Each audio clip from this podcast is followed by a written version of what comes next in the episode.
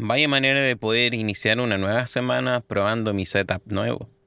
¿Qué tal gente bonita de YouTube? Sean todos bienvenidos nuevamente acá al, al Ley del Olvido. Acá estamos nuevamente en esta nueva jornada, en este nuevo día. Vamos a estar, en esta nueva semana más que nada, vamos a estar viendo acá un poco de gameplay de algunas cosillas que están ocurriendo también dentro del mundo del videojuego y comentar las noticias porque igual ha sido una semana un tanto tranquila después de todo el ruido ocurrido con lo que ocurrió, o sea, con todo el ruido que ya pasó con todo este asunto de Wall Street y GameStop. Yo creo que, o sea, igual hay algunas cosas por comentar y que al mismo tiempo no podemos evitar y, pasar por alto. Eh, gameplay de fondo, como ya estarán viendo acá, estamos viendo lo que vendría siendo eh, Code eh, me puse así, antes que nada, como para contextualizar, eh, tuve que formatear el computador, cambié acá de sistema operativo y me puse un disco duro SSD. Entonces igual noto ahora los cambios al momento de realizar, eh, no sé, jugar cosas, y realizar o editar cuestiones o trabajar elementos de diseño con software de diseño con un disco duro SSD. Entonces, eso me ha ayudado bastante, así como para uno aumentar un poco más la memoria. Estaba teniendo, ya igual estaba como colapsando algunas cosas. Y dos, también, eh, ya mi computadora igual estaba teniendo como alguna etapa. Entonces, ahora me gustaría ver más adelante, a futuro, cambiar la tarjeta de video. Pero eso igual lo estoy viendo complicado por la misma falta de stock. El tema es que este juego igual lo había comprado hace una semana atrás me había puesto de acuerdo con un par de amigos para jugarlo. Y ya con el computador formateado me puse acá de jugar Code Vein, en cual tengo acá en mi juzgando, como le dije, ahí publiqué en Instagram algunas fotografías en, historias. Y, ahí empecé a jugar, a veces lo juego cooperativo con amigos, otras veces lo juego solo. Eh, y me está pareciendo entretenido, no es la gran cosa, eh, peca de muchos elementos eh, a nivel narrativo. Porque, no sé, yo igual, esto puede que sea también muy subjetivo, muy de gustos, pero encuentro muy anime Code. Oh, encuentro anime Code un juego que se trata de anime.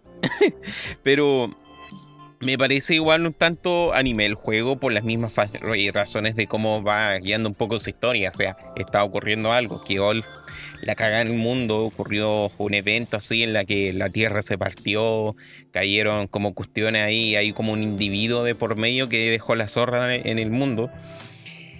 Y acá está como una legión de, de, seres conocidos como renacidos, que son como personas que murieron en algún instante, pero están reviviendo y tienen esa cualidad de nunca morir. Y están en este mundo en la que hay como una suerte de miasma eh, en la que si ellos respiran todo esto se vuelven locos y se transforman en los monstruos o perdidos que se encuentran en todo el escenario. Em, me da risa igual todo eso porque a veces con amigos tiro la talla, weón, este juego predijo el corona.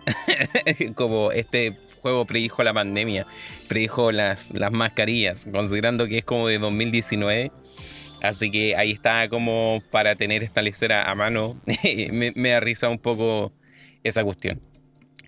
Y claro, tenemos acá el juego que a nivel narrativo no lo encuentro como interesante, al menos la historia no me está convenciendo, tiene los mismos clichés de desde el anime así de que oh tienes que luchar con el poder de los amigos y hoy la traición de que la gente es mala y que por qué tenemos que vivir y esas cosas que los orientales suelen preguntarse y aparte también de estar lleno de fanservice, o sea, no hay, creo que son pocas las mujeres en el juego que no tienen las medias pechugas.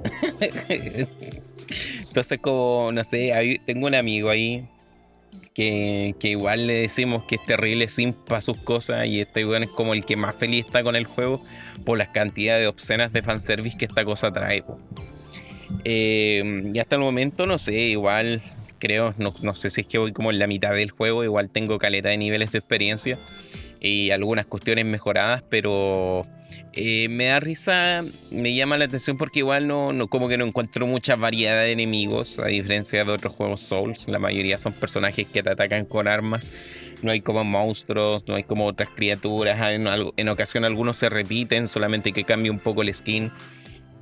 Entonces el problema es que siento igual en ocasiones que si ya le cachaste la estrategia a uno, ya acabáis con todos.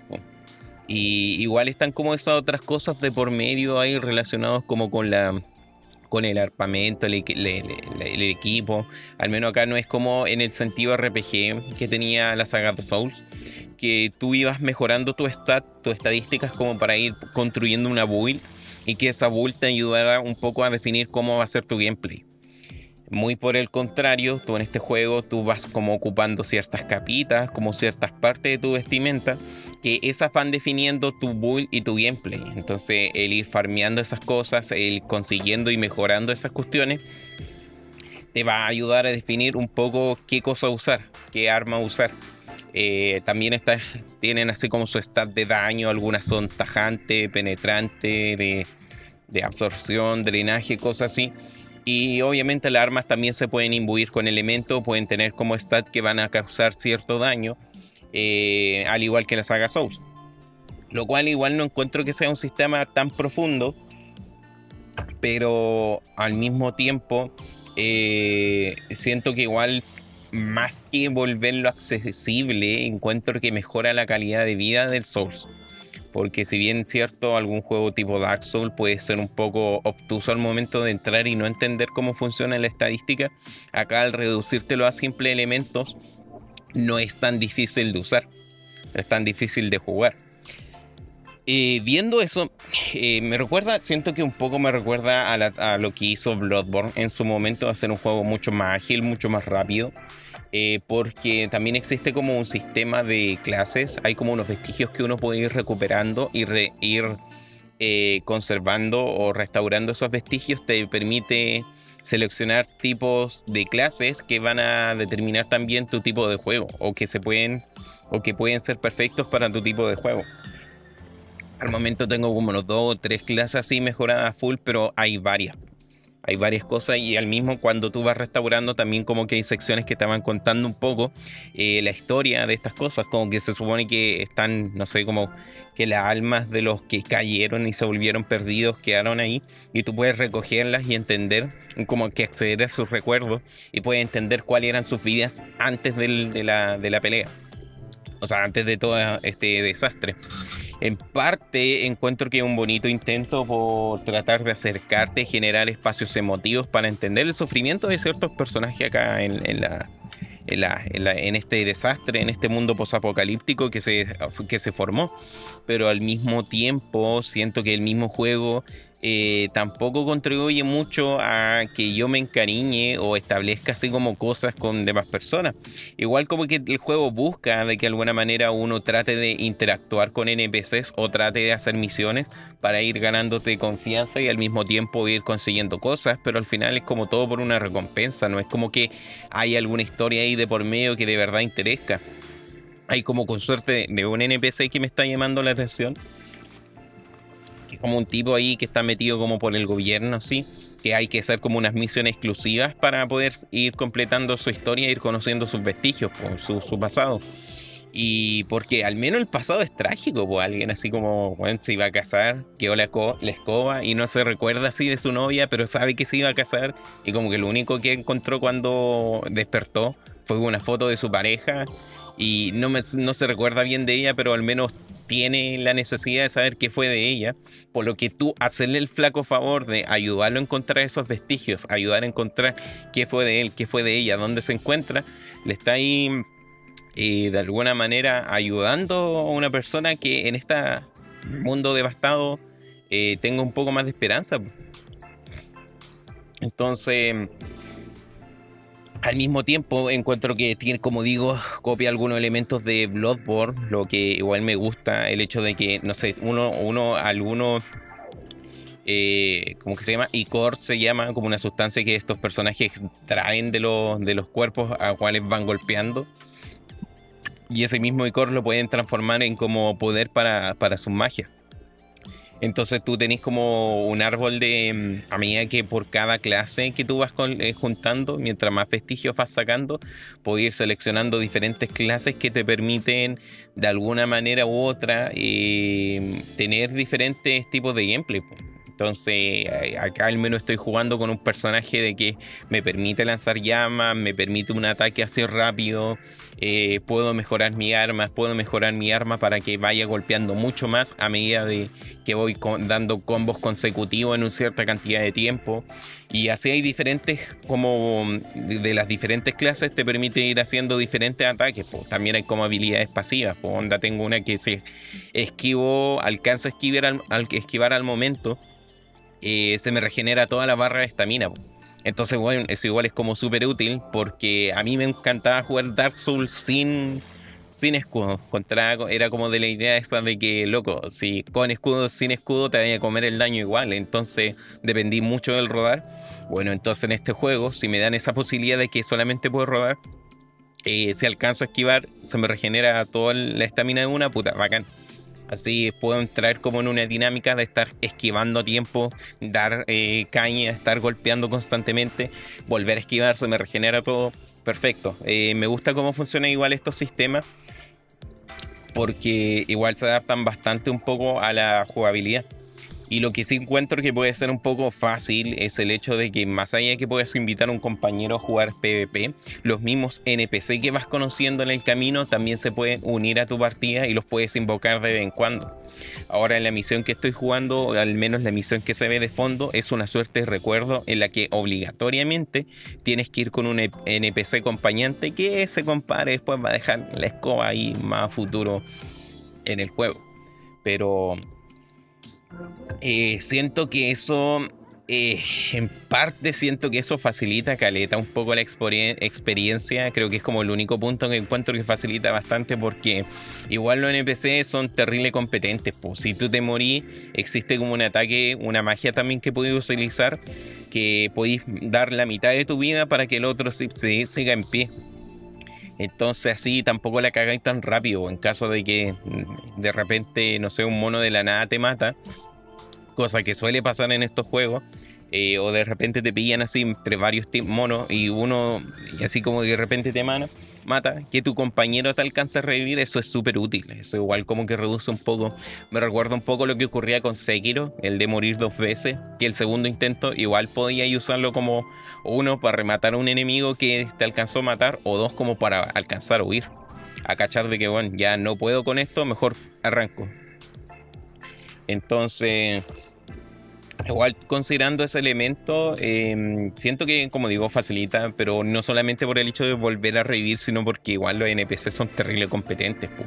Te tiran a veces, dependiendo del NPC, te tiran como cuestiones que te aumentan la defensa, te bufean el ataque, eh, te hacen más rápido. Entonces, igual en eso te facilita caleta, reduce caleta el riesgo que puedes tener así de mm, dentro del entorno porque, loco, toda la pega competente igual la pueden hacer entre ellos.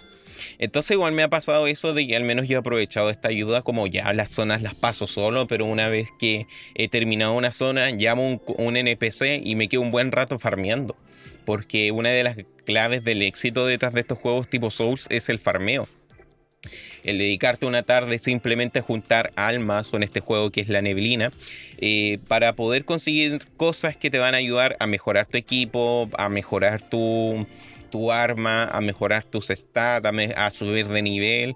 Y eso de a poquito va a ir generando cambios que te vas a facilitar un poco el juego. Onda, siempre dicen que, que en Dark Souls el modo fácil es jugarlo con magos, sí en parte es verdad, pero también encuentro que la build full, así como la build full eh, fuerza, también en modo fácil porque llega un punto en la que el juego pegáis tan fuerte que ya ningún mono onda, así como pegáis fuerte, podía andar como equipado con armas fuertes que ya ningún mono te, te, hace daño. Entonces yo igual al menos en estas alturas ya siento que me está pasando algo así en la que de dos chachazos mato como cualquier enemigo y sin contar también estos daños como este que se ve ahí en pantalla, que el backstab que le podía hacer a los enemigos.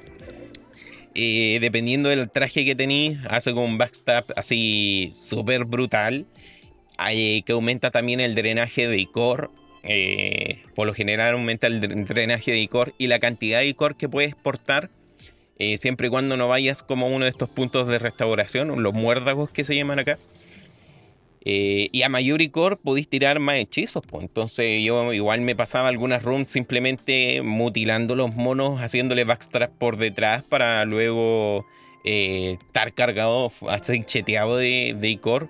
Y si me pillaba un enemigo, me bufiaba solo porque tenía igual harto por dónde hacer. Y más encima, como me bufiaba, a medida que iba atacando, me iba recargando más de Icor. Y por ende, igual se volvía un círculo vicioso ventajoso para uno. Ahora el juego igual, sí, como sigue siendo un tipo Souls, sigue teniendo como estos tipos de trampa o cosas que como que te pueden pillar en desapercibido. Porque igual es un juego que hay que tomarlo con cautela. Eh, ir como observando bien constantemente e ir priorizando enemigos. Onda, ahora mismo así, viendo así como en el gameplay, una parte en la que estaban súper fondeados detrás de unos camiones, te aparecen dos, tres enemigos. Solo eso podría volverse un problema, pero acá tenía un compañero y ese mismo compañero se encarga de los otros dos de atrás mientras tú te encargáis del cabrón que andaba por adelante. Así que no sé si tienen la posibilidad, yo encuentro que Code Vein es un buen título para introducirse en los juegos tipo Souls. Creo que partiendo con este juego, a muchos le podría después empezar a picar la flor por jugar Dark Souls, Nioh, eh, Sekiro, eh, The, Search y todos estos títulos que, claro, pues, pueden ser un poco más complejos, pero este al menos hace un poco, no sé si accesible, pero sí mejora la calidad de vida.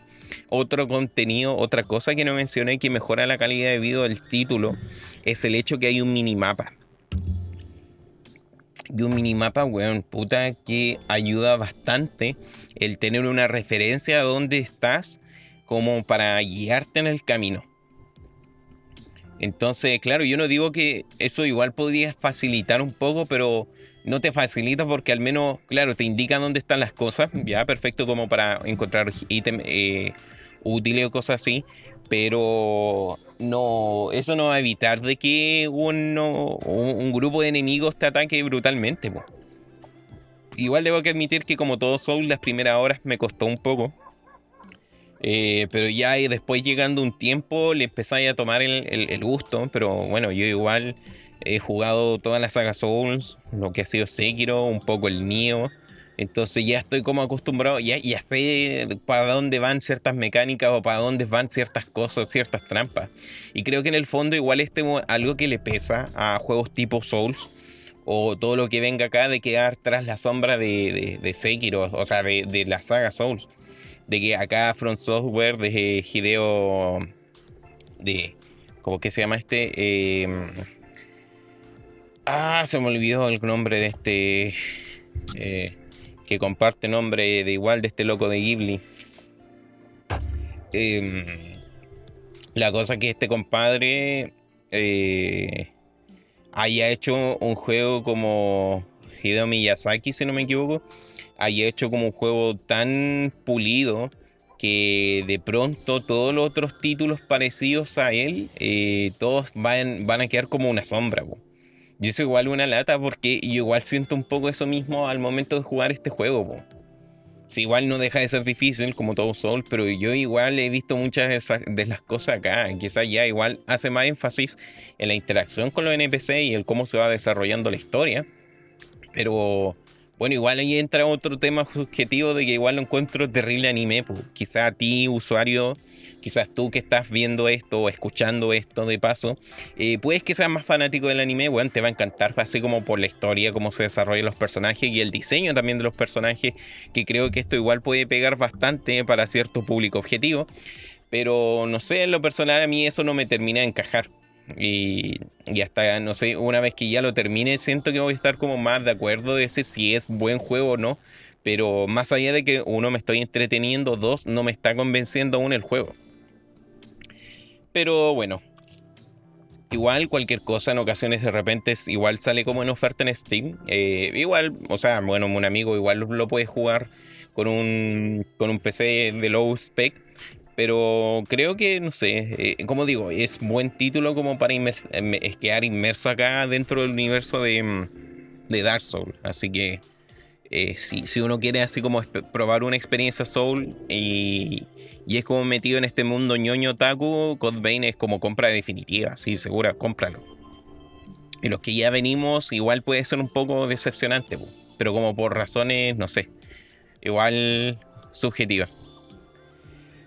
Pero bueno, eh, toca conversar las noticias de esta semana porque igual hemos estado súper cargados de, varias cosas. Eh, han ocurrido muchas cuestiones dentro del, mundo del entretenimiento, eh, las cuales vale la pena comentar. primero que nada, igual me gustaría hacer como una suerte de update de lo ocurrido con el...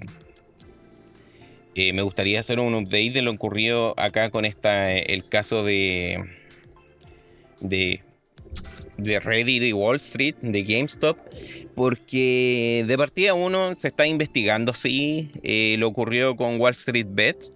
Eh, se está investigando por la Comisión de Investigación de, Bolsa y Valores de los Estados Unidos eh, según el medio de Bloomberg, están asegurando de que al menos esta entidad está investigando si es que hubo manipulación de datos, si hubo manipulación de decir, cabro, empiezan así, porque X fuente me dijo así como súper seguro, eh, empiecen a invertir acá como para que dejemos la escoba. Y eso hasta que no salga una investigación, no se pueden hacer como temas legales detrás de eso, pero igual están como cachando qué onda. Al mismo tiempo se está investigando qué chuchas pasó con Robinhood. Robinhood es una plataforma. Eh, para los que ya están cachando este tema, Robinhood igual ocurrió una lección así porque es como una aplicación para comprar eh, acciones. Es una aplicación que te permite hacer la compra y venta de acciones. Y de repente esta weá dijo así como, ¿saben qué más? No, ya vamos a pausarle así el freno, no vamos a dejar que compren más acciones acá en esta aplicación. Y, en parte eso igual es como un ascensor hacia el libre mercado, pues. Eso igual es como un ascensor al libre mercado porque te, igual te están impidiendo a ti el hacer qué hacer con tu dinero. Entonces igual había otro tema mucho más tránfugo detrás de todo eso, que igual está abriendo debate referente a lo que está ocurriendo acá con, el, con este caso. Entonces, eh, pese a que igual las acciones no han ido, se han estado emparejando acá de GameStop, las acciones siguen en alto, igual han seguido en aumento, igual están generando ganancias supercuáticas. Entonces, acá se está formulando mucho el meme ahora, se está formulando mucho el meme del hold, behold, keep the hold and don't ceiling. Se está repitiendo en muchas partes el mensaje este de que, cabros, mantengan, manténganse porque mientras la mayoría de los usuarios no vendan esas acciones, mientras todos los usuarios tengan toda esa cantidad de cuestiones, no vendan, las acciones de GameStop van a seguir en alto.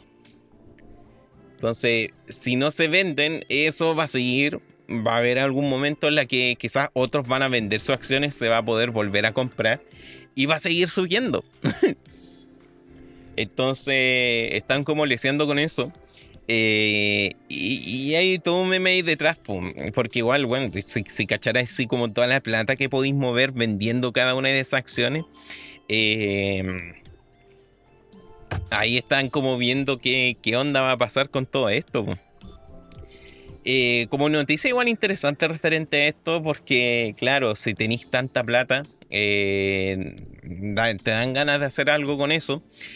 Eh, hubieron algunos casos de algunos usuarios, de algunas personas, eh, dentro de acá de los foros de Reddit, que decidieron comprar así como sacar su plata, vender así las acciones y con esa plata hacer caridad. Acá al menos había un caso de un chico, eh, Lunar033, que mm, decidió donar como 6 Nintendo Switch, más así como con sus coberturas, con sus con sus cajitas, eh, como con una fundita así para guardar, y una serie de juegos también para Hospital de Infantil de Minnesota.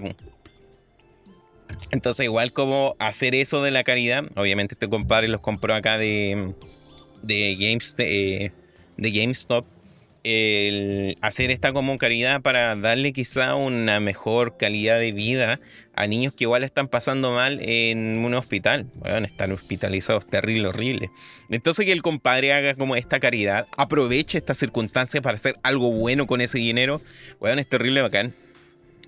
Eh, este, este usuario igual como quiso, compartió ahí fotografía un poco donando estas cosas para el centro de salud Eh, mientras tanto, igual en Texas hubo otro caso de, uno, de otro usuario que donó 10 Nintendo Switch eh, a un hospital eh, infantil.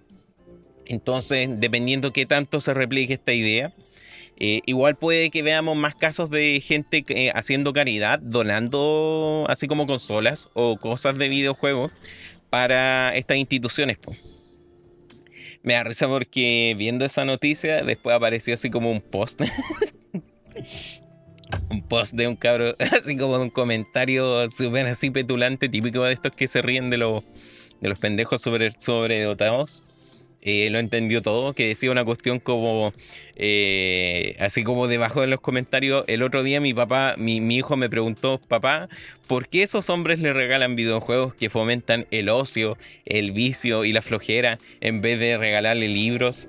Eh, y me lo dijo mientras estaba leyendo no sé qué mantra de no sé qué cuestión Haití, mientras estaba meditando y tomando un té y solo tiene cinco años. Lo entendió todo, me dieron ganas de ayudar, alguna cuestión así, pero como típico de esos, de esos posts que le decían tanto de que aparecen como weas que nunca ocurrieron posting. Acá a todo esto síganlo en, Instagram, weas que nunca ocurrieron posting en Instagram. Eh, entonces, no sé, me da risa igual como todo el meme que se está formando con todo esto, pero puta, igual bacán que esa inversión esté dando frutos.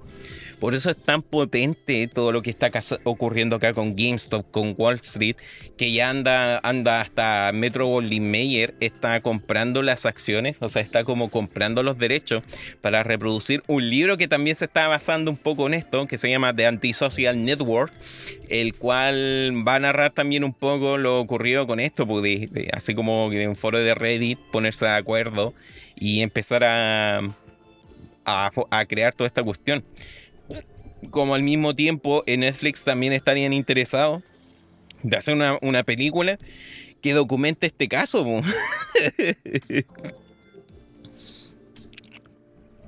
que igual va, igual no sé, me llamaría la atención en cómo cada una de las dos producciones abarca estas cosas, porque claro, igual aquí está todo el ojo de la palestra, porque, bueno, es Reddit, por Reddit Reddit es casi Forchan. De hecho, encuentro que Forchan es más turbio, pero Reddit anda por ahí. Entonces, son, es el mismo Wall Street Bets. Eh, esos mismos se autodefinen como compadres que con cuea cachan así como de. Mm, eh, con cuea así como que cachan de, de, acciones y de mercado de la bolsa y que al mismo tiempo estas personas como que invierten por los loles nomás, como, ah, tengo una luca, ya la meto, gané, puta, mala cueva, no gané. Eh, entonces por lo mismo, eh, como que han intentado hacer una cosa así hace caleta de tiempo, pero no le había salido. Y como que recién ahora vinieron así como a dar fruto como de la nada, así. Si bien es cierto, igual fue como una raid igual importante lo que ocurrió, pues. Pero eh, me da risa igual que haya salido todo así como tan por los loles, que al final de todo eso es como lo vuelve como tan característico. Onda lo que mencionaba igual la semana pasada. El poder del meme, de, implantar esa idea de que si todos nos unimos, quizás podríamos cagar a todos estos millonarios que lucran o que especulan con estas cosas. Eh, eh, es como lo que llama la atención. Compadres que quizás no tienen, tienen como una idea remota así de cómo funciona este sistema financiero y los locos lo lograron. Entonces, eso igual llama bastante la atención y por ende, claro, eh, está tan, aún sigue siendo tema de controversia. Pero en fin, ah, siguiendo con las noticias, porque igual hay varias cositas que hay que comentar. En 343 Industrias están ya trabajando en lo que vendría, o sea, si no me equivoco, para esta fecha ya estaría disponible la quinta temporada lo que es el multijugador, el, multijugador que están teniendo acá con el Halo. Eh, con el Halo Master Chief Collection. Eh, y se vienen bastantes cosas interesantes, por pues, tanto para las multiplataformas en cual va a llegar, onda ya va a estar acá disponible para, para consolas de serie, o sea, creo que ya está disponible para consolas de nueva generación. Eh, eh, eh, el hecho de nuevos skins, nuevos diseños, nuevas customizaciones. Y igual genial eso de que le estén dando como soporte a lo que yo creo que es como una compilación de juegos de, Halo bastante importante, que te permite así como tener un multijugador eh, unido para todos, que mezcle elementos de todos los juegos, escenarios, mecánicas, de repente algunos elementos, cosas así. Aunque más como que toma en cuenta así el multijugador de Reach, eh, por lo que caché pero que tenga como todas estas cositas para igual generar una escena competitiva desde ahí, desde este Halo que igual nos permite unificarnos. Porque actualmente la escena competitiva de Halo se basa más en el gameplay de Halo 5, que es el Halo que les importaba. Eh, es el Halo que les importaba eh, potenciar y que al mismo tiempo tiene un apartado multijugador entretenido y excelente, muy por el contrario a lo que se podría decir de la historia. Entonces, por lo mismo, em, por lo mismo llama la atención lo que, em, lo que están logrando y consiguiendo con, con, esta cosa. Pero hay algo que ha llamado la atención igual de muchos fans que en sus redes sociales han estado mencionando el tema de que probablemente vamos a ver la Master Chief Collection em, en una nueva en una nueva parte. El tema es que no especifica en qué parte vamos a ver esto. Entonces igual eso está como generando eh, así como especulaciones en los mismos fanáticos porque puede que la Master Chief Collection llegue a la Epic Game Store para hacer igual esto mucho más masivo. Hay algunos que van mucho más allá y dicen, bueno, esto podría llegar así en la Switch, que llegue la Master Chief Collection para la Switch, cosa que yo creo que podría ocurrir. Eh, o sea, es posible viendo así como la calidad gráfica de todos los juegos. Pero igual lo veo difícil, ¿cierto? Considerando algunas menciones, algunas cosas que dijeron hace un par de meses los activos de, Xbox, diciendo que igual no les sale rentable llevar tantos títulos para Switch. Eh, entonces, igual todas estas cosas como que se ven tentadoras, pero al mismo tiempo no eh, igual como que permite la especulación, pero estamos al debe de ver hacia dónde más vamos a ver este juego. Y algunos están especulando más que este va a salir en la consola Pro Gaming que va a sacar Kentucky Fried Chicken. Esa consola que te permite jugar videojuegos y al mismo tiempo cocinar, eh, cocinar cosas arriba, porque tiene una parrilla. Aprovecha todo el calor que la máquina emite para, para mantener, no sé, pollitos fritos calientes. Ay, Dios mío, santo, gracias por vivir en esta generación. Permitir vivir en estos tiempos. Así que igual es como algo llamativo para al menos todos los fanáticos de Halo. Siguiendo así de lo que vendría siendo Halo, acá igual acá esto igual es como un tema cortito, pero me llamó la atención mencionarlo porque loco, Elon Musk el eh, Xbox, o sea, un día de repente en la nada Twitter, eh, Elon Musk publicó que le encanta Halo y que encuentra que es como uno de los únicos juegos de consola que le gusta caleta. Entonces el compadre ya publicó toda esta cuestión, ya bacán, todo genial, todo guapo. Y al tiro salieron así como activos de Microsoft diciéndole así como, oye, y si en una de esas eh, te hacía una, colaboración con Tesla, y si en una de esas no te sacáis así un Warhawk, eh, y hasta el momento no se sabía nada, pero algunos decían, igual empezaron a catetear a Elon Musk para que exista esa posibilidad de que a futuro se saque un Warhawk. bueno, una de esas camionetas con metraca arriba. Obviamente yo creo que si llegase a ocurrir eso no va a ser em, a nivel comercial. Pese a que en, el Lord de Halo existe un, un Warhawk deportivo que se vende así eh, para el público general, pero no tiene la turreta de atrás. Entonces, por lo mismo, podría salir uno de esos. Se hace algo exclusivo. Pero quién sabe, por lo general igual se menciona acá en la noticia de, de Level Up que la mayoría de esas como colaboraciones o peticiones igual terminan dando fruto a algo. Quién sabe. Quizás veamos Cybertruck dentro así de, de Halo Infinite como un, un skin así para los los War, Warhawk, eh, nunca sabremos. Pero igual me llama la atención esto porque, mm, loco, la persona más indicada para hacer esto, la persona que tiene los medios para hacer esta cuestión, obviamente es Elon Musk. El loco, de repente, si le, se le antoja hacer algo, el weón puede porque uno tiene toda la plata del mundo. Y dos, eh, el weón es terrible ñoño. a mí siempre me da risa eso de que el weón le puso a su hijo X, A, eh, eh, beta, no sé qué cosa. Y el loco puede porque puede. Y nadie se lo va a criticar. Bueno, se lo van a criticar todo el mundo, pero a él le importa un carajo. Entonces yo creo que si a este loco se le antoja crear un Warhawk, lo va a hacer. Y te lo va a hacer así como de aquí a mitad de año.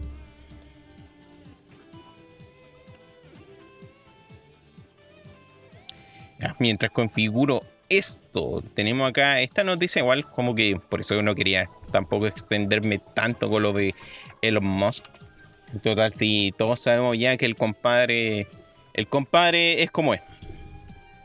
Hay que entenderlo nomás. O sea, no hay que entenderlo, simplemente hay que quererlo. Em, el director de Ori eh, habló sobre, en un en una medio de prensa, si no me equivoco, en una conferencia en Reset Era, Thomas Mahler, eh, Mahler eh, director de Ori and the Bliss Forest y Ori and the Will of the Wisp, eh, empezó a contar así como declaraciones referente a lo que ocurre acá con las falsas promesas y todo el hype. O sea, el tema del hype, las falsas promesas. Pero lo que causó más controversia detrás de sus declaraciones fueron que de repente igual tiró como ataques directos a personajes igual importantes de la industria. El más reciente, lo que ocurrió acá con Cyberpunk 2077, y que al mismo tiempo abrió quizás como un poco sus declaraciones pero también empezó a tirarle así como eh, ataques a Peter Molyneux, el que acá igual ha como ha creado muchas cosas, el Dreams, el Fable, el Gods y otros juegos que igual son terribles visionarios, pero nunca ha logrado como conseguir la, así ha logrado como conseguir lo que Peter Molyneux quiere vender. Y también contra Sean Murray, pues, el compadre acá que estaba detrás de No Man's Sky, ese juego súper insípido que salió como en el 2016, vendiéndote la chupada del mate de que ibas a poder explorar todo un universo. Pero al momento que salió, uno tenía caleta de bugs y dos era terrible fome el juego. Entonces, tenemos acá el compadre que empezó a de repente decir algunas cosas como eh, en la que partía empezó así como mencionar todo lo que ocurre con Peter eh, Molyneux. Eh, de que como este compadre te vendía ideas, pero al momento de los hubo no lo lograba comprar. Y eso es verdad, Peter Molyneux, este compadre, sabe venderte las ideas. Sabe cómo expresar cosas al momento de querer decirte, compadre, yo quiero lograr esto, esto otro, esto otro, y tratar de cambiar el mundo del videojuego.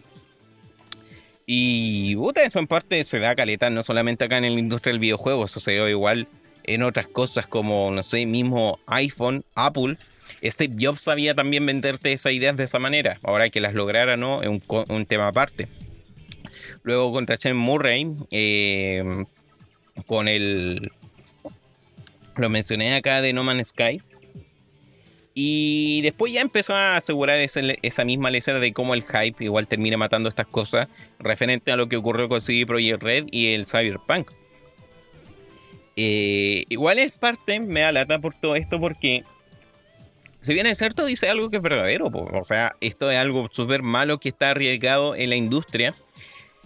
Pero porque nosotros como que o sea, e, el hype no solamente alimenta la expectativa de los mismos jugadores y lo que también puede generar preventas, que lo que igual es importante es recibir una atribución previa al lanzamiento de un juego, sino que al mismo tiempo ocurre este otro acontecimiento de que estos mismos títulos por lo general empresas funcionan con accionistas, pues tú no financias tú no vivías así, tú no creáis videojuegos como por el amor del arte, sino que también requieres una recompensa de esto y estamos hablando de, empresas, empresas que igual funcionan con accionistas, inversionistas, gente que va a empezar a, tirar dinero a tu proyecto para ver que después de esto existe una remuneración cuantitativa.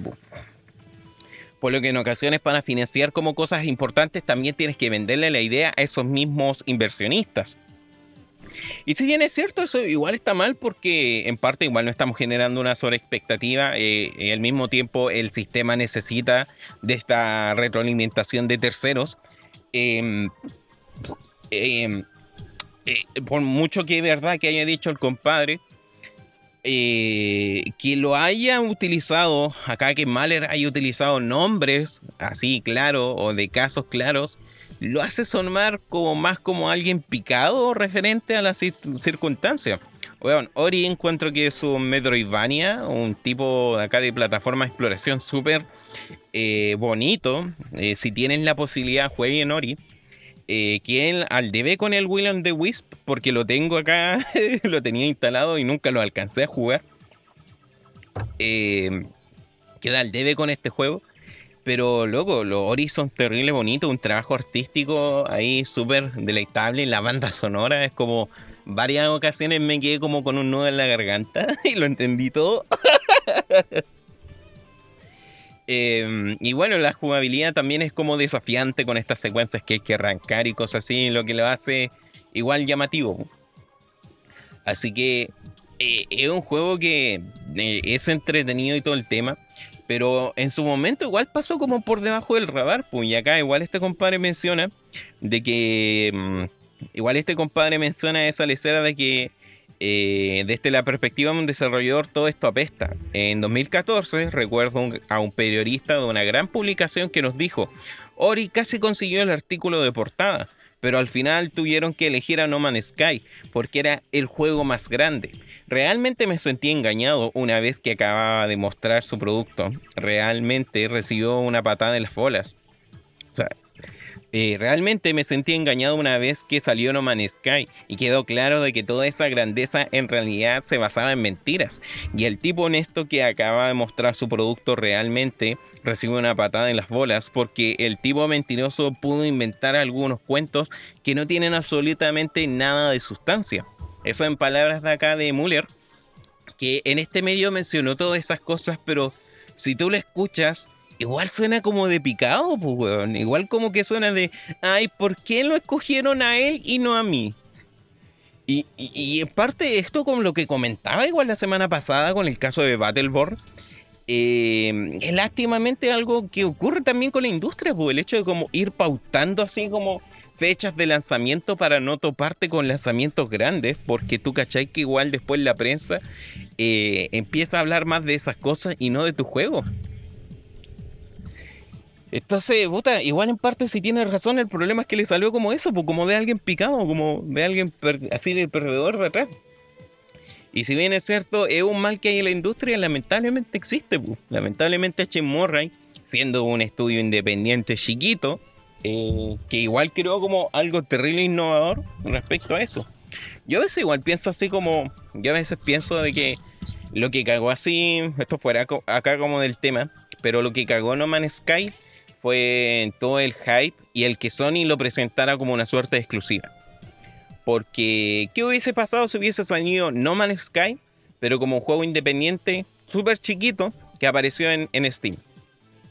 probablemente de a poco la gente se hubiese empezado a hacer un nicho y decir, weón, este juego es bacán porque podía explorar un universo entero y está hecho por un grupo independiente. Y de a poco, al igual que como fue con Minecraft, el juego a medida que fue recibiendo actualizaciones se iba volviendo más popular. Eh, el tema es que no, porque PlayStation en este caso lo vendió como a bombo y platillos, como loco, explora todo un universo y te podrás ver todas estas cosas. Y la demo técnica que presentaron también ahí, que mira todas las especies y cosas así, y podrás surgir de un planeta y explorar otro planeta y todo, todo un universo por explorar. Para que después en la hora de los cubos igual fuese super penca, eh, entonces, como claro, todo ese sobre hype terminó cargando la experiencia. Pues, encuentro acá ocurre igual un poco con Cyberpunk 2077 porque, eh, ¿cómo que se llama? Yo veía sinceramente las intenciones detrás. Yo igual me hypeé en su momento con Cyberpunk porque yo veía las intenciones detrás de, de, acá de la seguridad que había detrás de, de CD Projekt Red de decir, loco, vamos a hacer, vamos a llevar en su máximo esplendor un juego de rol de mesa para que veamos la verdadera experiencia cyberpunk en los videojuegos. Y claro, los compadres tenían acá su, reputación. The Witcher es como de los títulos más importantes y relevantes de la década pasada e incluso de la anterior. Eh, y, ha generado un montón de ventas y un RPG súper importante.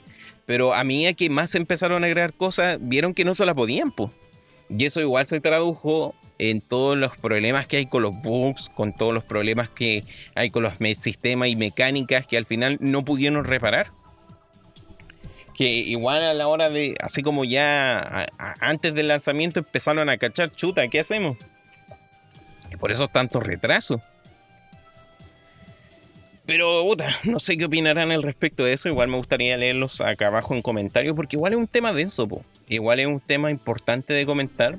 Acá igual el mismo director después terminó pidiendo disculpas en redes sociales por el mismo hecho de, claro, pese a que él reafirma de que está todo mal esto del, de, de la cultura del hype, de cómo nosotros eh, nos hacemos sobre expectativas y alabamos cuestiones, eh, o sea, exaltamos cosas que ni siquiera han salido.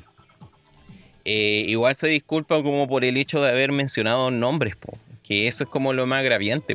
como digo, eh, todo su discurso se cae porque suena como picado, como, ay, ¿por qué yo sí y? Y juega Nori.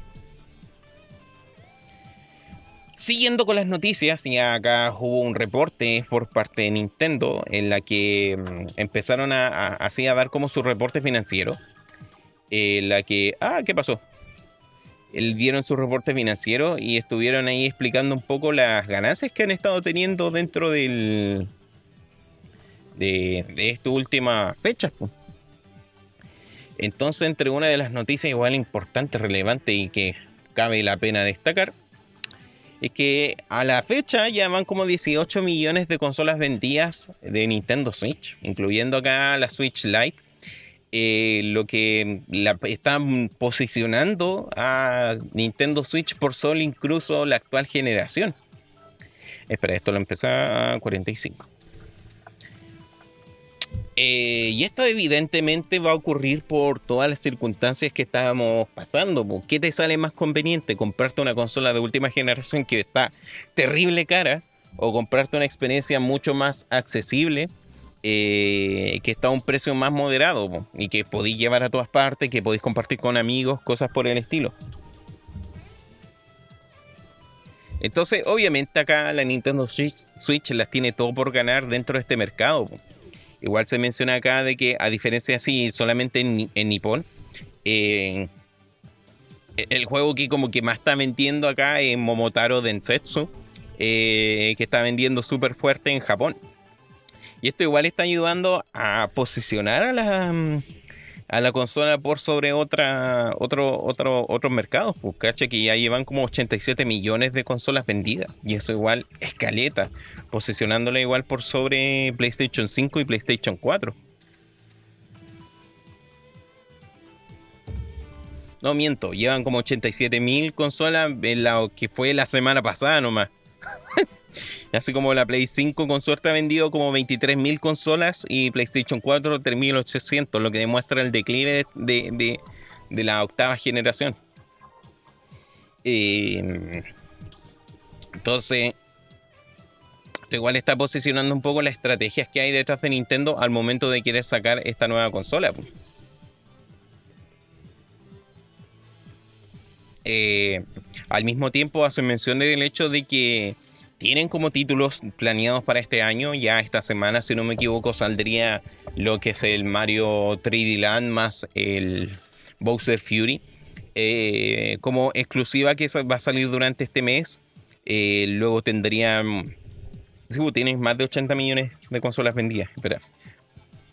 Luego tendrían el Monster Hunter Rise, juego que igual estoy esperando. Dudo que juegue, así que lo voy a tener de bonito. eh,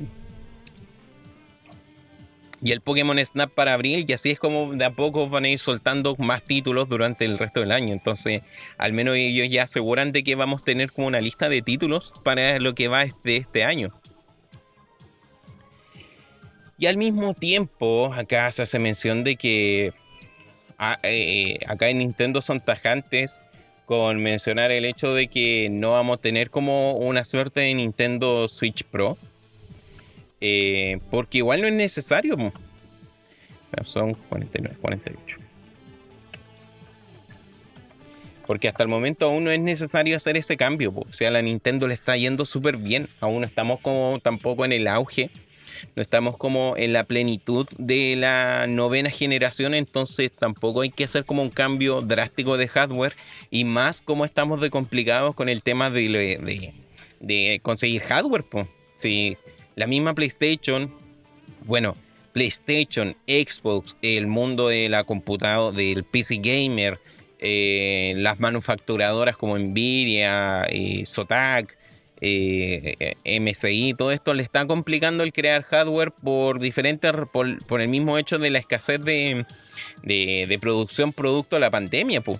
Entonces, si ya se está haciendo complicado producir de manera masiva el hardware, ¿para qué Nintendo se va a arriesgar a construir una consola que va a requerir chips mucho más complejos? Eh, si ya le está yendo bien con la Nintendo Switch, si aún la Nintendo Switch está siendo una consola rentable, pues. Mismo el año, el, año pasado creo que ellos mencionaban así como terminaban con los años. No sé, por el mismo hecho acá de que el, Super Mario All 3D, el 3D All Star, eh, fuera como el juego más vendido de la consola pese a todas las críticas, como ellos están de sobre seguro porque saben de que aún siguen vendiendo. Entonces hasta el momento igual no ven como necesario, igual reafirman eso de que eh, por el momento no va a haber Nintendo Switch Pro o algún modelo mejorado, pero así como a corto plazo, pues puede que a, largo plazo igual ellos decidan sacar así algo dependiendo cómo evolucionan las tecnologías, pues. porque así como también evoluciona el mercado móvil, como el mercado móvil va creciendo y va eh, generando nuevas tecnologías, Nintendo igual puede sacarle provecho a eso. Nintendo igual puede desarrollar más futuro, eh, tener un Tegra un procesador Tegra de Nvidia que genera 4K, 8K, sí, y sin problemas de reducción de FPS. Eh, en la pantalla, en, la consola es chica, pues. Entonces, igual en ese sentido, le veo así como esperanza de que mejor sigan así como en ese sentido eh, tranquilos, porque al menos al público que quieren llegar y, con el, el, nicho que tienen también, que es bastante grande, eh, le ayuda a financiar, a tener ese financiamiento. En noticias más legales, acá igual creo que puede que la cague un poco porque no me manejo mucho en estos temas, pero sí algo cacho de temas legales.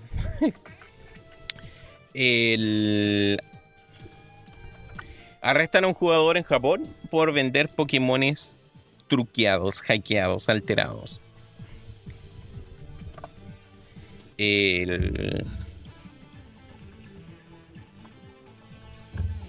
En, según un reporte de Polygon, había un usuario de 23 años, de, originario de Minamikun, Nagoya, que fue detenido por que, se comprobó que él vendía archivos de Pokémon Sword and Shield eh, alterados y los vendía como a 10 dólares cada uno eh, y a veces también como que vendía cuestiones a precios más alterados. Y en onda lo estaban como siguiendo por los precios que él vendía como cuestiones, no sé, pues vendió un, un, un Sable Shiny como por 41 dólares. Entonces viendo cómo esas transacciones empezaron a, a guiar hacia dónde se dirigía él y pudieron encontrarlo. Igual esto es importante porque Nintendo se sabe que es riguroso con su propiedad intelectual. Y a Nintendo ahora le mantiene, le, conviene mantener su el área competitiva que tiene Pokémon actualmente. De hecho, ni siquiera Nintendo es como ya Pokémon Company y toda la organización detrás también de Game Freak, que les interesa trabajar en defender estas cosas, porque luego tú sacáis así un Pokémon con todos los stats super bacanes, rompí el juego. Por algo también acá el juego tiene así como sus reglas, sus limitancias para que tú veas cómo poder armar, pero bajo esas reglas. Entonces, eh, eh, esto igual ya se viene dando hace un, tiempo atrás. Por el hecho de que ya estaban baneando cuentas, ya estaban baneando así como hubo un baneo masivo, si no me equivoco, a finales de año, en cual eliminaron muchos jugadores que alteraban así como archivos para tener Pokémon super chetados en, Sword and Shield. Igual ahora tiene las ventajas de que al ser uno la Switch más masiva y dos poder mantener como mejor conexión con el tema online y con el tema del online de paga, eh, pueden estar inspeccionando mejor un poco el cómo funciona o cómo están así como alterando los usuarios los mismos archivos de juego. Eh, por lo mismo, em, por lo mismo acá se está haciendo como un riguroso búsqueda para encontrar estos individuos. Me acuerdo en su momento para DS y 3DS existía el Pokéhex, una aplicación así que creo que también te permitía como alterar los stats para después copiarte esos Pokémon con los stats alterados y traspasártelos. Pero por lo general eso igual era como un intercambio nomás que es así, como que se compartían nomás. Acá igual ya hay un tema que es una razón para tomar los detenidos, que es el, es el libre así, ya ha hecho alterar el, software. Y cobrar y lucrar por ello. Onda, no sé, pues igual puede que haya algo legal detrás del hecho que tú descargues una película, pero es más ilegal que compres esa película pirata. Porque ya hay un tercero que está ganando plata detrás de eso. Creo que hay leyes que igual como que te pueden librar el hecho ya, igual tú podés compartir material. Pero ya de revenderlo eh, o revender una copia incluso, eh, ya ahí se, eh, se, pasa a llevar una propiedad intelectual y los derechos de autor respectivos. Así que en ese sentido, claro, puta, igual penca por el cabrito que se juró hacer la, vida ahí y no, no, se la pudo.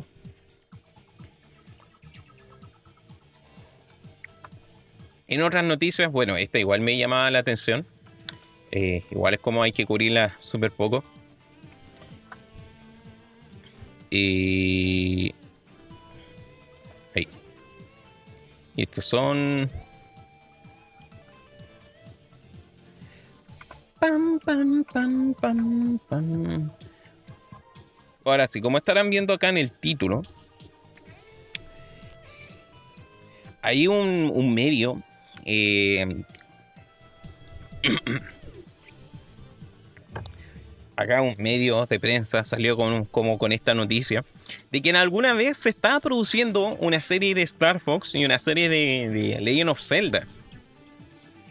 Por ahí como por el 2015 empezaron a surgir como esos rumores de que uno iba a mover una serie de Zelda en Netflix y al mismo tiempo también quizá una película al estilo de animación de Ghibli. Eh, en lo que salió acá un sujeto llamado Adam Conover, eh, comediante estadounidense, que participó en un podcast llamado The Surf Times, donde compartió información referente a lo que vendría siendo este proyecto de trabajar en una serie de Legend of Zelda y Star Fox.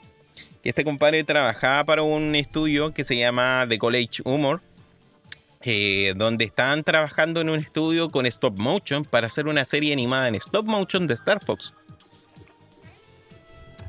Eh, estos tipos tuvieron así como constantes, eh, o sea, al menos los de College, eh, College Humor, tuvieron como harto reuniones privadas en cual él no podía participar, pero sabía de la presencia de Shigeru Miyamoto detrás de toda esta producción.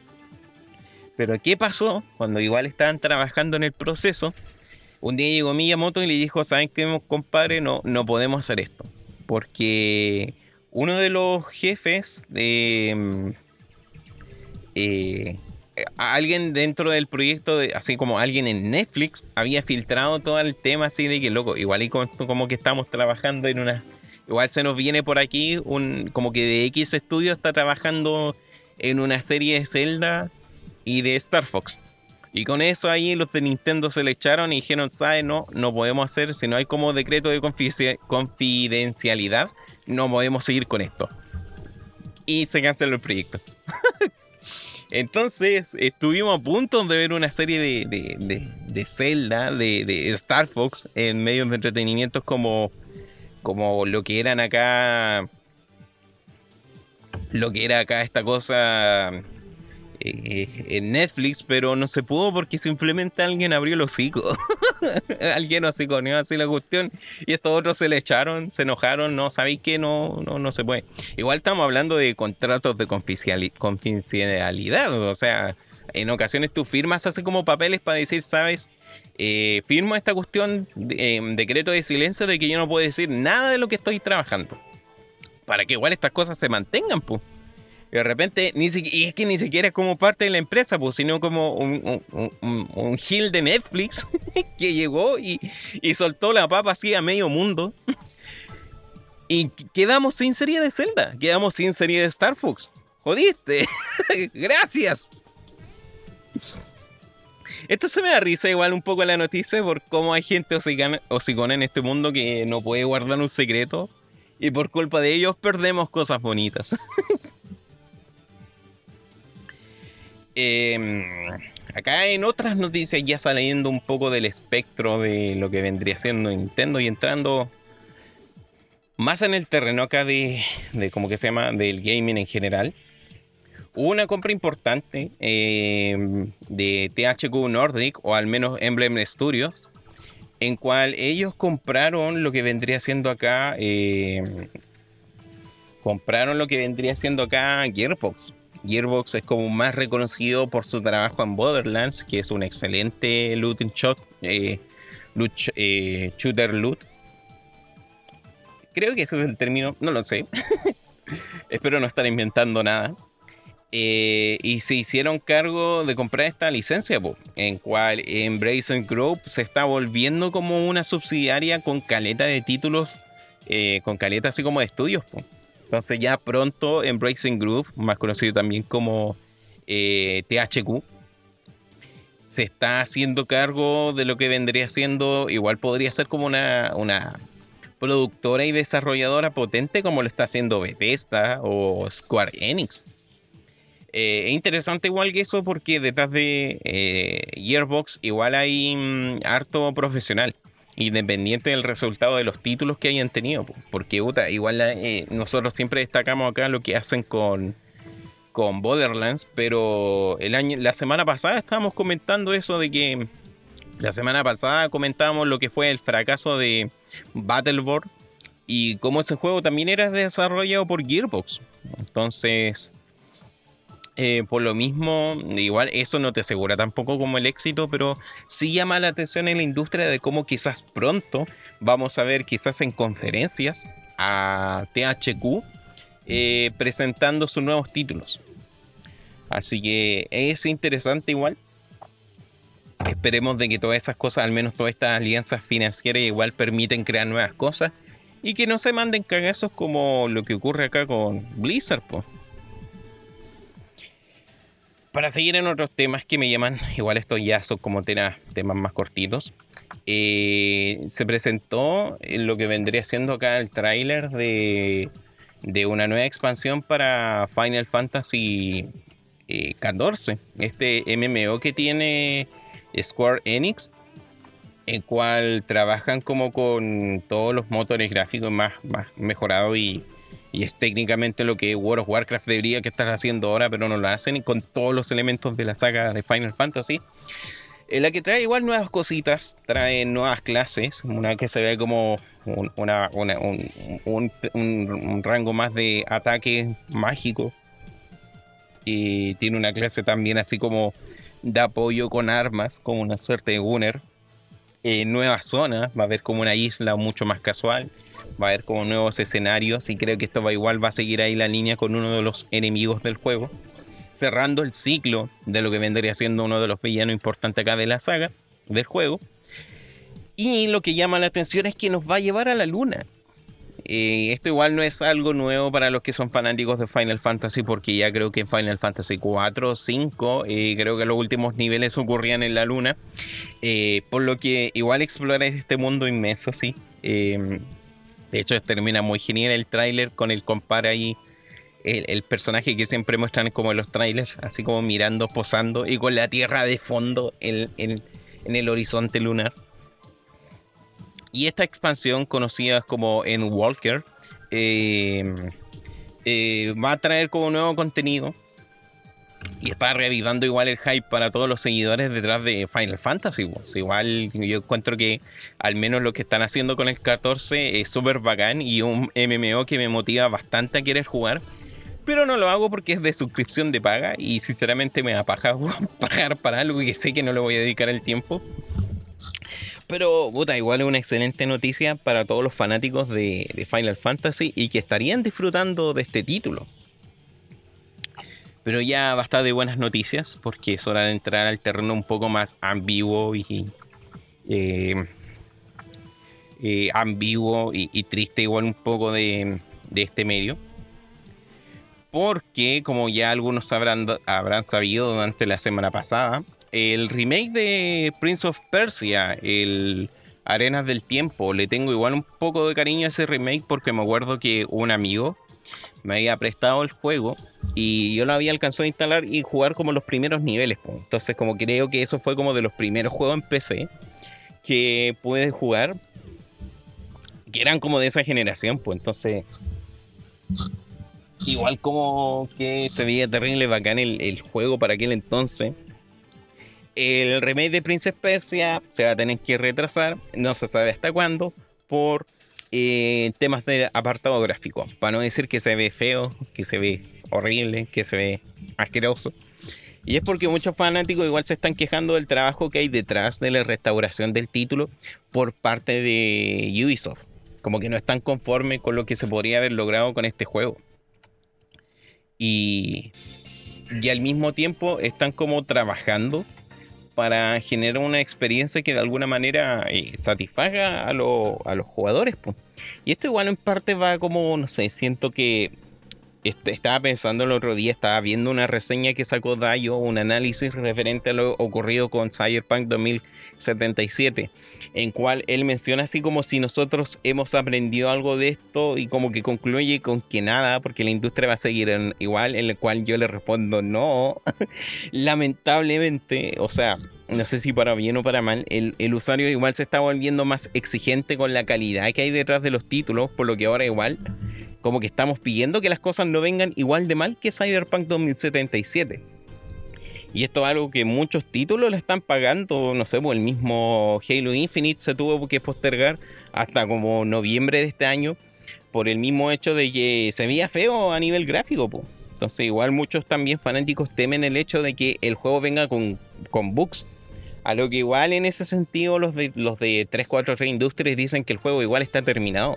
El juego está listo, de hecho igual está como casi pulido por lo que igual se van a tomar como este tiempo para terminar todo ese eh, terminar todo ese tema, solucionar los temas de los bugs y que sea lo más pulido posible. Y arreglar el tema gráfico, que es como lo que más se quejaban algunos. Pues. Por lo mismo acá les está ocurriendo lo mismo eh, a, a Prince of Persia por la misma crítica que estaba recibiendo el título. el cómo había tanto eh, persona acá criticando, el cómo había tanta persona eh, alegando el hecho de que el juego se veía feo. Y yo sinceramente igual no, no, no, no lo encuentro así como que sea tan, tan, tan horrible. Pero puta, si hay gente que tiene unos juegos más agudos, será nomás. Pues. En ese sentido igual es bueno de que al menos Ubisoft digan así como ya, si saben cabro, igual estamos dejando la, la escoba ya, sí, igual vamos a trabajar más a profundidad con este tema. Pero no sé, igual me da cosa eso como pensar de que fue tanto el cagazo de Cyberpunk que hasta el día de hoy eh, vamos a ver como caso así de retrasos. Al mismo tiempo, eh, por otra parte, siguiendo con las noticias, eh, tenemos que de que no vamos a tener acá Warcraft, al menos no vamos a ver juegos de, o sea, Overwatch y como que se llama este otro juego y Diablo 4 eh, no lo vamos a ver durante este año. O al menos se postergarían hasta 2022 y esto igual al menos por parte de directores de Activision Blizzard que no han dicho eh, no han dicho así como las razones por qué, pero al menos que igual dicen como a los fanáticos que no esperen ver noticias referentes a este título para lanzamientos de este año lo que igual da como un margen para que estas personas desarrollen y trabajen, pulan mejor toda esta cosa. Eh, y al mismo tiempo, eh, bueno, se esperen, eh, así como esperemos que también esto salga bien. Pero es que el tema es que igual algunos ya están como con el hype de que íbamos a ver estos títulos. Igual me parece extraño de que hay gente que se echó esto correspondiente a esta noticia. Cuando, bueno, igual hay juegos acá que se han demorado caleta de tiempo en desarrollar Onda StarCraft 2 estaba en desarrollo desde 2004. Recién se atrevieron a presentar un teaser en 2006. Eh, y ahí como que recién en 2010 venimos a ver el juego. Pasa lo mismo así como con Diablo 3, que estaba como en desarrollo como en 2000, en 2007 y como 2011, 2012 recién vimos a ver el juego. Y el Overwatch, el Overwatch es una mutación de un título que venía en desarrollo igual como desde los 2000, eh, que iba a ser un MMO futurista, pero al ver que no iba, decidieron experimentar por hacer algo más, no sé si sencillo, pero algo más reducido como lo es un shooter de clases. Entonces, igual esto es una lástima porque si nos ponemos a pensar, eh, al menos por el apartado de Blizzard, no las dos cosas más importantes que teníamos que haber visto este año no los vamos a ver. Eh, ¿Para qué hablar de StarCraft? ¿Para qué hablar de Heroes of Storm? Que igual están terrible abandonados. A lo más si los rumores son ciertos, si Vicarious Vision está, fue absorbido para hacer el remake del Diablo 2, tendríamos ese juego para este año. ¿Quién sabe? Ante cualquier cosa durante esta semana, si no me equivoco, debería ocurrir la BlizzCon Online. La BlizzCon Online, no sé, me da risa cómo hacen el juego de BlizzCon y lo mezclan con Online.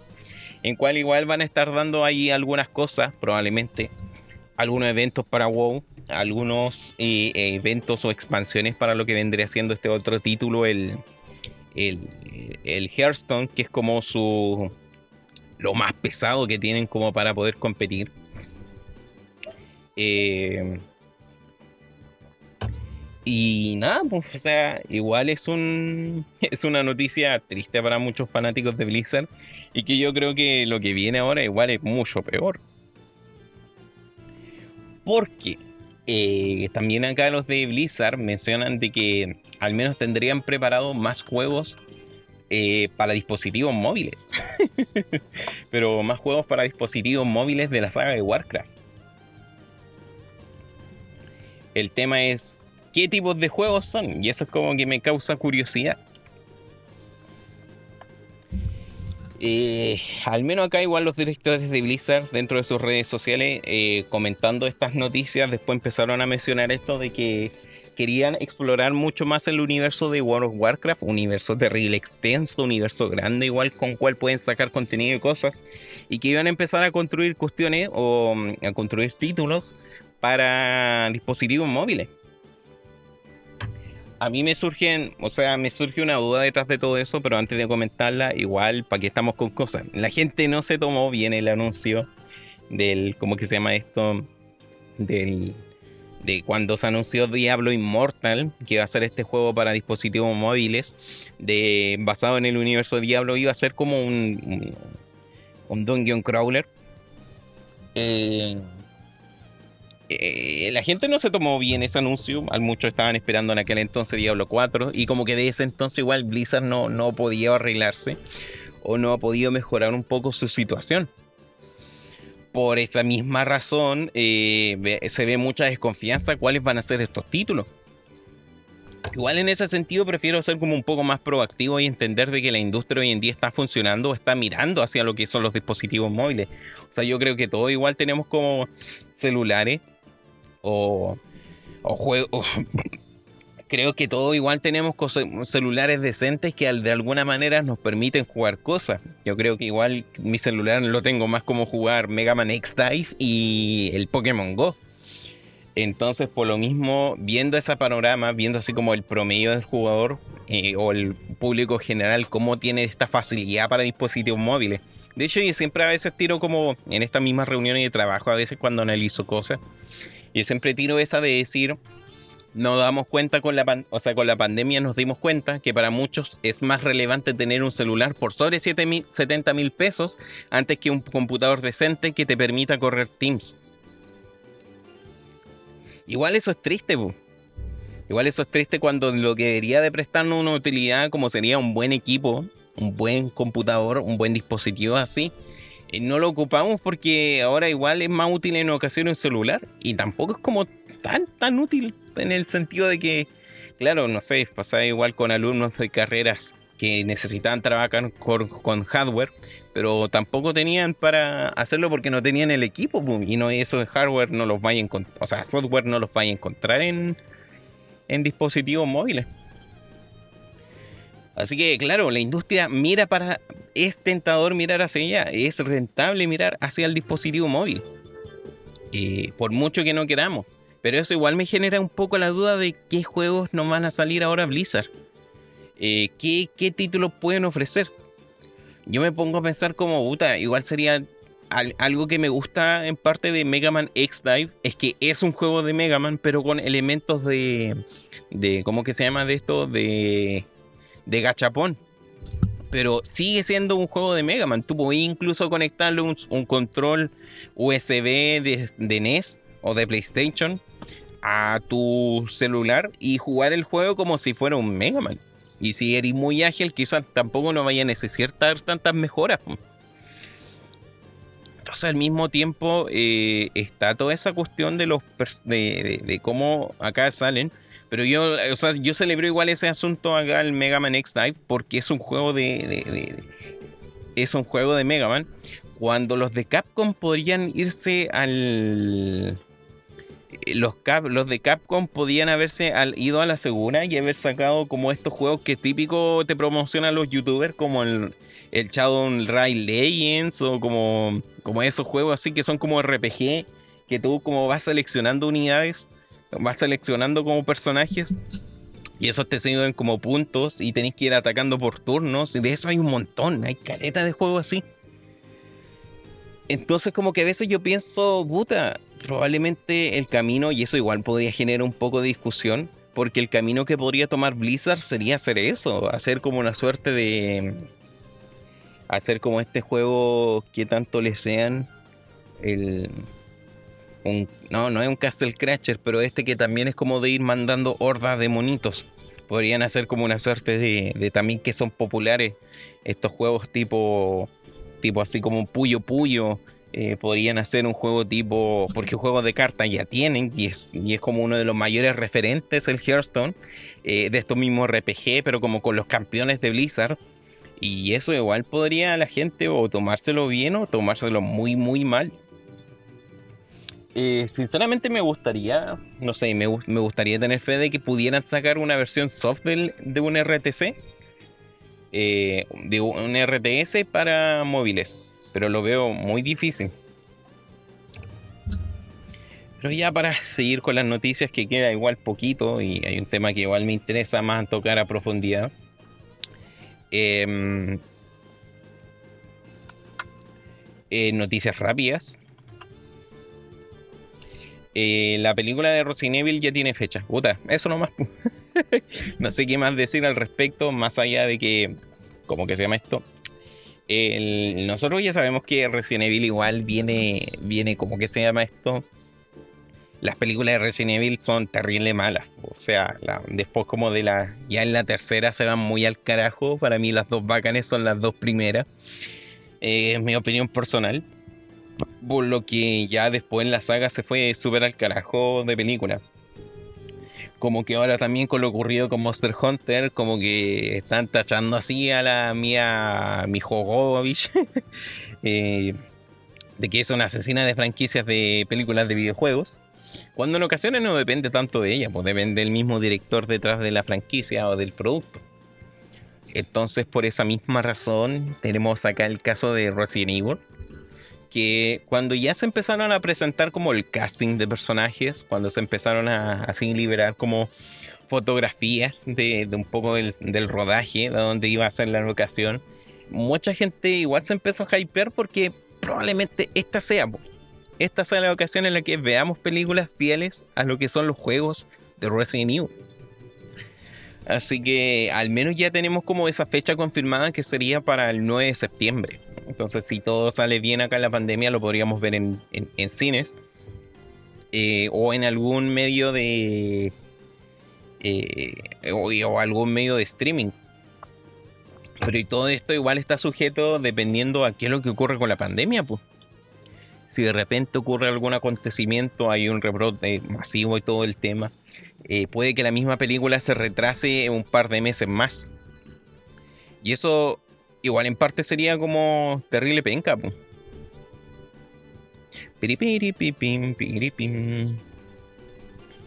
Siguiendo con las noticias, esto igual parte como que siento que me afecta porque últimamente le he tenido caleta de cariño a estos títulos. Em, fallece el fundador. Espera. Pam, pam, pam, pam. Ahora sí.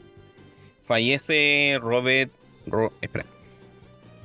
Robert A. Altman, quien es el fundador y director de Cinemax, la compañía que está a cargo de Bethesda Game y de todas estas otras subsidiarias. Pues, esta compañía que igual fue como comprada hace un par de días por Microsoft.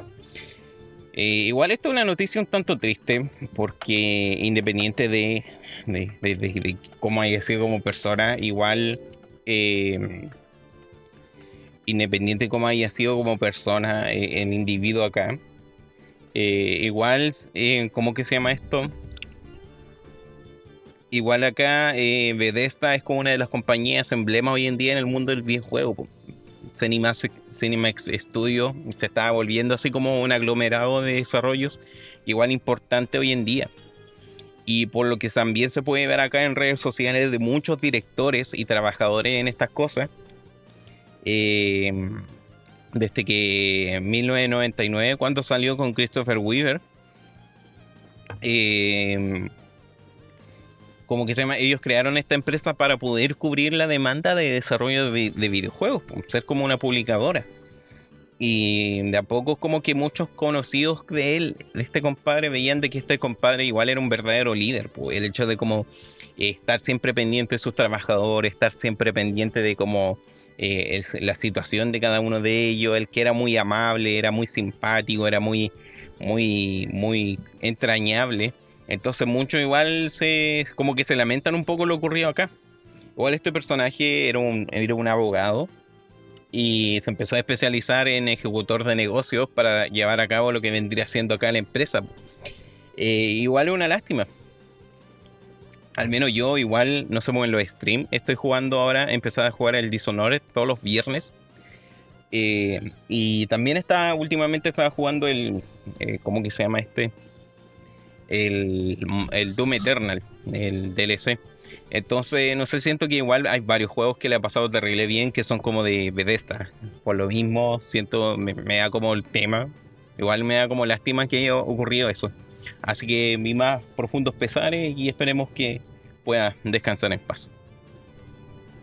También quería mencionar acá, pero igual no vamos total, tanto al caso por la muerte de, de Ricardo Silva, que eso igual al menos acá a nivel latinoamericano no afecta a Caleta, por el hecho de que este compadre fue el que cantó eh, y le da voz a, los openings, así como de muchas series de anime o series de dibujos animados que nosotros veíamos cuando cabros chicos. Eh, eso mismo igual como que le hizo ganar un cariño y afecto por muchas comunidades fanáticas acá dentro de Latinoamérica por brindarnos esas canciones que luego suenan terribles y genial. Piensa a ese punto como que los fans se enojaron, o sea, muchos se enojaron acá en, Latinoamérica porque la versión, los, los openings de los openings de Dragon Ball no fueron cantados por él. Eh, los de Dragon Ball Super no fueron cantados por él. Y cuando él se ofreció, cacha, así como que el loco se ofreció, ni siquiera como que cobró, sino que ya yo, yo, me, yo me pongo a cantar. Eh, y también tiene como su interpretación de las canciones, y bueno, las canciones son mil veces mejor cantadas por este tipo. Entonces, puta, igual ahí matando dos cosas por un tiro, igual no me quiero enfocar tanto en eso porque esto es más un podcast de videojuegos. Esos temas podría hablarlos en otra ocasión. Mientras me pica la nariz y me estoy rascando, datos que no necesitaba saber. Em, yo creo que esto igual, ya como para ir terminando, eh, esto lo voy a meter al tiro en como dos noticias. Eh, pronto, ya para este entonces, vamos a tener dos sets de cómo que se llama esto. Eh, dos sets de... Ay, ah, me pica la nariz vamos a tener set de, juguetes de Sonic. Eh, todo esto se debe igual por el hecho de que eh, Sega, o sea, Lego ha querido como apostar en estas ideas que pueden sacar los, los fans como para hacer packs. Y uno de los packs que igual está como pegando súper fuerte eh, de un chico que publicó así como un set de cómo podría ser un set de juguetes de Sonic. Y es al menos con más de, más de 10.000 votaciones en Lego Ideas ha quedado como seleccionado para hacer el nuevo set de, juguetes. Igual hay otros antecedentes que reafirman un poco esta posición por apostar al erizo azul en el hecho de que lo, cuando salió Lego Dimension, que es este videojuego de realidad aumentada, en cual tú puedes tener como tú puedes como crear historia y nivel y cosas así eh, con diferentes personajes de todas las franquicias que tiene patentada Lego. El set que más se vendió, o el set que más como que generó ventas al punto de como no haber stock, es el, es el Lego Dimension de Sonic. Entonces muchos fanáticos decidieron como comprar esa cuestión y tener el, acá el monito eh, y tenerlo así como metido dentro de la consola. En cual o sea, ¿cómo que se llama esto? Eh, muchos hacían esta cuestión porque, claro, igual era como chistoso tener el monito acá, después verlo dentro de la consola, y era el que más se vendía de todos los sets que habían. En esta como tendencia, micro tendencia que hubo de vender plásticos en la octava generación, juegos de realidad aumentada. Surgió esto y no sé, me, llama la atención igual porque igual se bonitos los juguetes, po. Igual también como para matar esta noticia así de bueno, también se anunció para Netflix una serie de animación en 3D que se llamaría Sonic Prime, de la cual aún no sabemos nada. Y igual como que genera ciertos rumores por cómo irían las cosas. Se supone que igual em, eh, la semana pasada había mencionado la noticia de que el actor de doblaje de Sonic se iba, mm, él había dejado de cumplir ese, ese rol este, este, a principios de este año. Y por lo que se ve también el, actor de doblaje de Amy Rose y de, de Tails, eh, ellos dos también iban a probablemente ser despedidos y darle el paso a otros dos personajes. Entonces, eso igual como que da a entender de que quizás van a necesitar un nuevo set de, grabador de, personajes como para poder potenciar acá los personajes más a futuro. Y, eso igual como que, no sé, hay muchos también dentro de la fanática de Sonic, así como pendientes de qué es lo que va a hacer. Obviamente la fanática de Sonic igual no es como la más, como que se llama, inteligente que digamos. Y hay muchos así como especulando de que no, que en esta serie vamos a encontrar a Shadow y va a haber ahí una trama relacionada con el caos y la destrucción y Sonic y amigos van a tener que encontrar el artefacto Prime para poder acabar con todo el mal del mundo. Y que Sonic Super Saiyajin los destruye a todos en una batalla épica de 10 horas. y es como, no sé, probablemente igual viendo esto mencionan el hecho de que no se van a inspirar en ninguna de las historias hechas, ni siquiera de los cómics de Archie, lo cual los cómics de Archie encuentro que son súper útiles, son súper bacanes. Y al mismo tiempo, no quieren tampoco enfocarse así como en, en, como crear cuestiones más, más complejas de lo que ya es Sonic. Entonces, igual como hay mucho overthinking ahí, no sé por qué, yo creo que quizás va a ser como lo mismo que les resultó con Sonic Boom que Sonic Boom igual ocupa mucho como de este meta humor que igual a mí no me gusta. Siento que eh, siento que los titanes en acción, Teen Titan Ghost, es un mal que le ocurrió al, a la industria de los dibujos animados. Y que si bien es cierto, mantiene vigente acá Sonic. Eh, igual, no sé, es terrible cringe así o sea, igual les resultó acá con Sonic Boom el generar meta humor y reírse de ellos mismos. Eh, no sé, igual no me termina de convencer.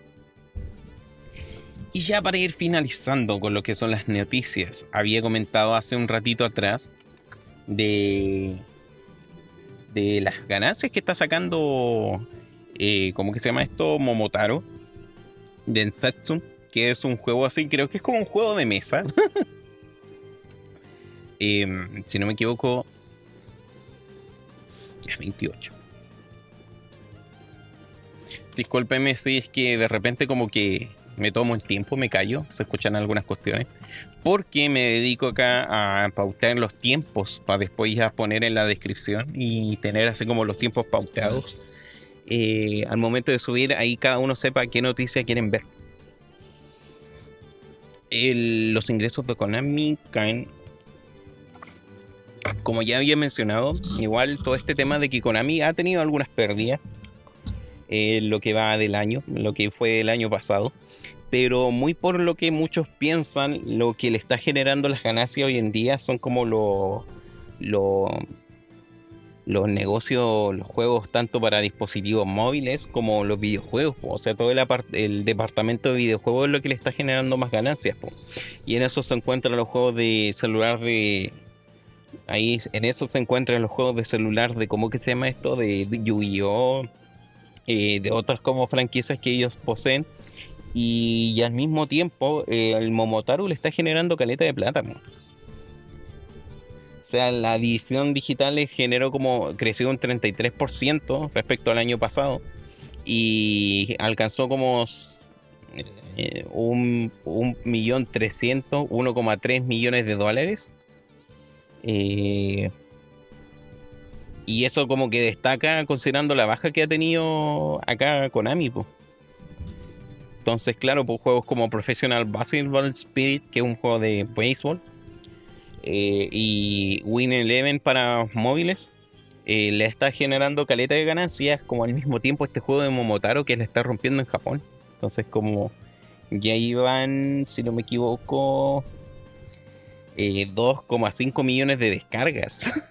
y eso para un juego móvil igual es, caleta, o en el, en el periodo, en los dos meses que ha salido. Entonces, por lo mismo, no sé, me, llama la atención, me llama, me causa gracia igual todas estas cosas de que por mucho que le piden así a, por mucho que le piden acá al, a estas personas que saquen así como, oh, saquen Castlevania, saquen Contra, saquen Metal Gear, ay, eh, Tears of Konami.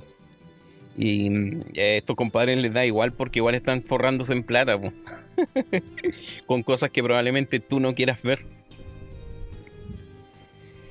Pero en fin, ya para ir finalizando, porque ya igual estamos como dentro del periodo de tiempo en cual yo grabo estas cosas y porque tengo que ir a comprar pancito.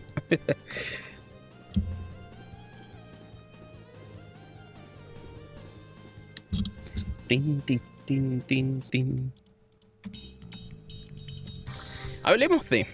Eh, creo que una de las noticias que más marcaron al principio de la semana, y como que me llamó la atención por igual como el ruido que generó y como muchos también se empezaron a echar así en el tema de guajajaja, guajajaja, guajajaja, ¿cómo se le ocurren? Guajajaja, imbéciles. Es el hecho de que en Google Stadia eh, salieron mencionando en sus redes sociales eh, de que iban a cerrar su división de juego exclusivo para enfocarse en solamente los, los terceros. Entonces al menos Google Stadia se iba a quedar como sin exclusivas para el momento para seguir ofreciendo acá este servicio. Por lo que igual muchos se la empezaron a como celebrar un poco esto, de que en Google Stadia no le iba a salir bien sus planes y por ende no iban a vender estos juegos, este servicio de, este servicio de streaming. De lo cual igual yo soy como un poco, no, no sé si tajante, pero prefiero ser un poco neutral dentro de esta discusión.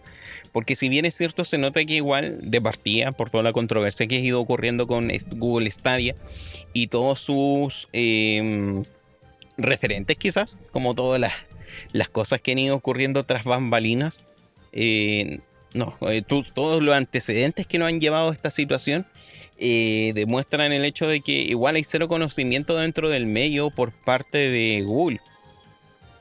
Entonces, por lo mismo, tenemos acá a un Google queriendo entrar dentro del mundo del, del, streaming del videojuego y que está viendo que no se la puede, entonces de a poco está tratando de generar apuestas que le generen una cierta ganancia y que le generen una cierta retribución.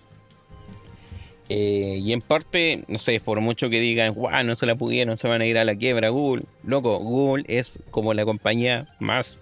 Es que está como junto en una de las más millonarias e influentes dentro de la industria. Piensa que este podcast puede que lo estés escuchando en una de las plataformas de Google. Si lo estás escuchando en YouTube, si lo estás escuchando en Spotify. Bueno, creo que Spotify igual es cierto confinanciado con, con alguna empresa. Bueno, ahí no sé bien pero según las estadísticas, más gente lo escucha acá en YouTube. O algo por el estilo. El tema es que. Eh, el tema es que, claro, hay como. Siento que me preocupa igual ver un poco todo esto de que. Mm, me preocupa ver un poco esto, así como que la gente celebre un poco el hecho de que acá eh, Google de la nada haya dicho, ¿sabéis qué más? No vamos a seguir invirtiendo, por lo que igual terminaron echando como caleta. Creo que habían como 200 trabajadores detrás de todos estos estudios. Eh, y con eso le cagaran igual un poco eh, la pega a gente, pues, y sobre todo acá en, tiempos de pandemia, pues. Lo que más me parece triste igual detrás de esta noticia, el hecho que ni siquiera como pudimos ver algo eh, que nos podían haber ofrecido. Entonces igual acá en palabras de... Mm, eh, ¿Cómo que se llama? Acá en palabras de los blogs de Google mencionan... crear los mejores juegos de clase desde cero lleva muchos años y una inversión significativa. Y el costo aumenta exponencialmente dado a nuestro enfoque en desarrollar la tecnología probada de Stadia, así como en profundizar nuestras asociaciones comerciales, hemos decidido que no invertiremos más en traer contenido exclusivo en nuestro equipo de desarrollo interno de CE, SG, SGE y más allá de cualquier juego planeado a corto plazo. Con el mayor enfoque de uso de nuestra plataforma tecnológica para socios de la industria, Raymond ha ha decidido dejar Google para buscar otras oportunidades, dando acá en la campaña, para añadir la compañía, apreciamos enormemente la contribución de Jay a Stadia y deseamos la mejor de las suertes en sus proyectos futuros en los próximos meses. La mayor parte del equipo de SGIE y eh, pasará a nuevos roles. Estamos eh, comprometidos a trabajar con el talentoso equipo para encontrar nuevos roles y apoyarlos. O sea, igual al menos no despidieron a gran parte de ellos, sino como van a ver dónde dirigirlos eh, para que sigan eh, manteniendo o sosteniendo esta plataforma. Eh, igual en cierto sentido, claro, se van a quedar sin exclusivas, lo cual las exclusivas pueden ser un fuerte potente para atraer el público de, tu gente. pero no es tampoco como tan definitivo, porque si yo me pongo a analizar acá la situación, Microsoft ahora no tiene una exclusiva. Microsoft ahora tiene Game Pass. Y Game Pass es como el sistema de streaming o el servicio de, gaming que están ofreciendo que le está generando eh, ganancias significativas. Porque es como tantas cosas que la gente ni siquiera cree incluso que puedan ser posibles como tantos juegos por un tan módico precio. Entonces, al mismo sentido, yo veo acá más un tema de que, claro, Google probablemente no va a cerrar esta idea para, para desgracia de muchos que dicen, no, ¿cómo Google se le ocurre hacer esto? Y en parte igual soy como, a mí igual me, gustaba mucho la idea de Stadia, más allá del tema de, de cómo esto, de si supiera Google o no, sino por el hecho de hacerlo más accesible. O sea, imagínate las posibilidades detrás de todo eso, considerando de que Google se maneja o sea, Google es dueño de, los, de la interfaz de Android.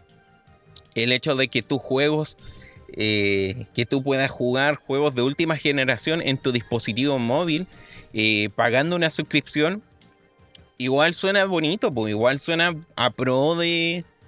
Igual suele ser como un win-win porque gana el que desarrolla los juegos, gana Google y gana la persona que puede acceder a eso sin la necesidad de comprar hardware tan costoso, que por lo general suele ser como el tema. De hecho se menciona mucho que la mejor versión o la versión más pulida que hay de Cyberpunk 2077 se encuentra en Google Stadia. Ahora no sabría decir bien así, bueno, eran 150 desarrolladores lo que había detrás de los cuales igual son como muy, eh, no se sabe mucho cuál va a ser su futuro.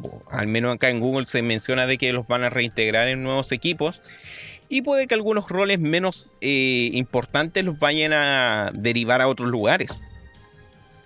Por esta misma razón existe todo este tema de cómo Google Stadia eh, trató de ingresar en lo que se está volviendo una competencia bastante significativa dentro de la industria del videojuego y una competencia que a algunos no le estamos tomando el peso, pero probablemente va a ser el futuro del gaming.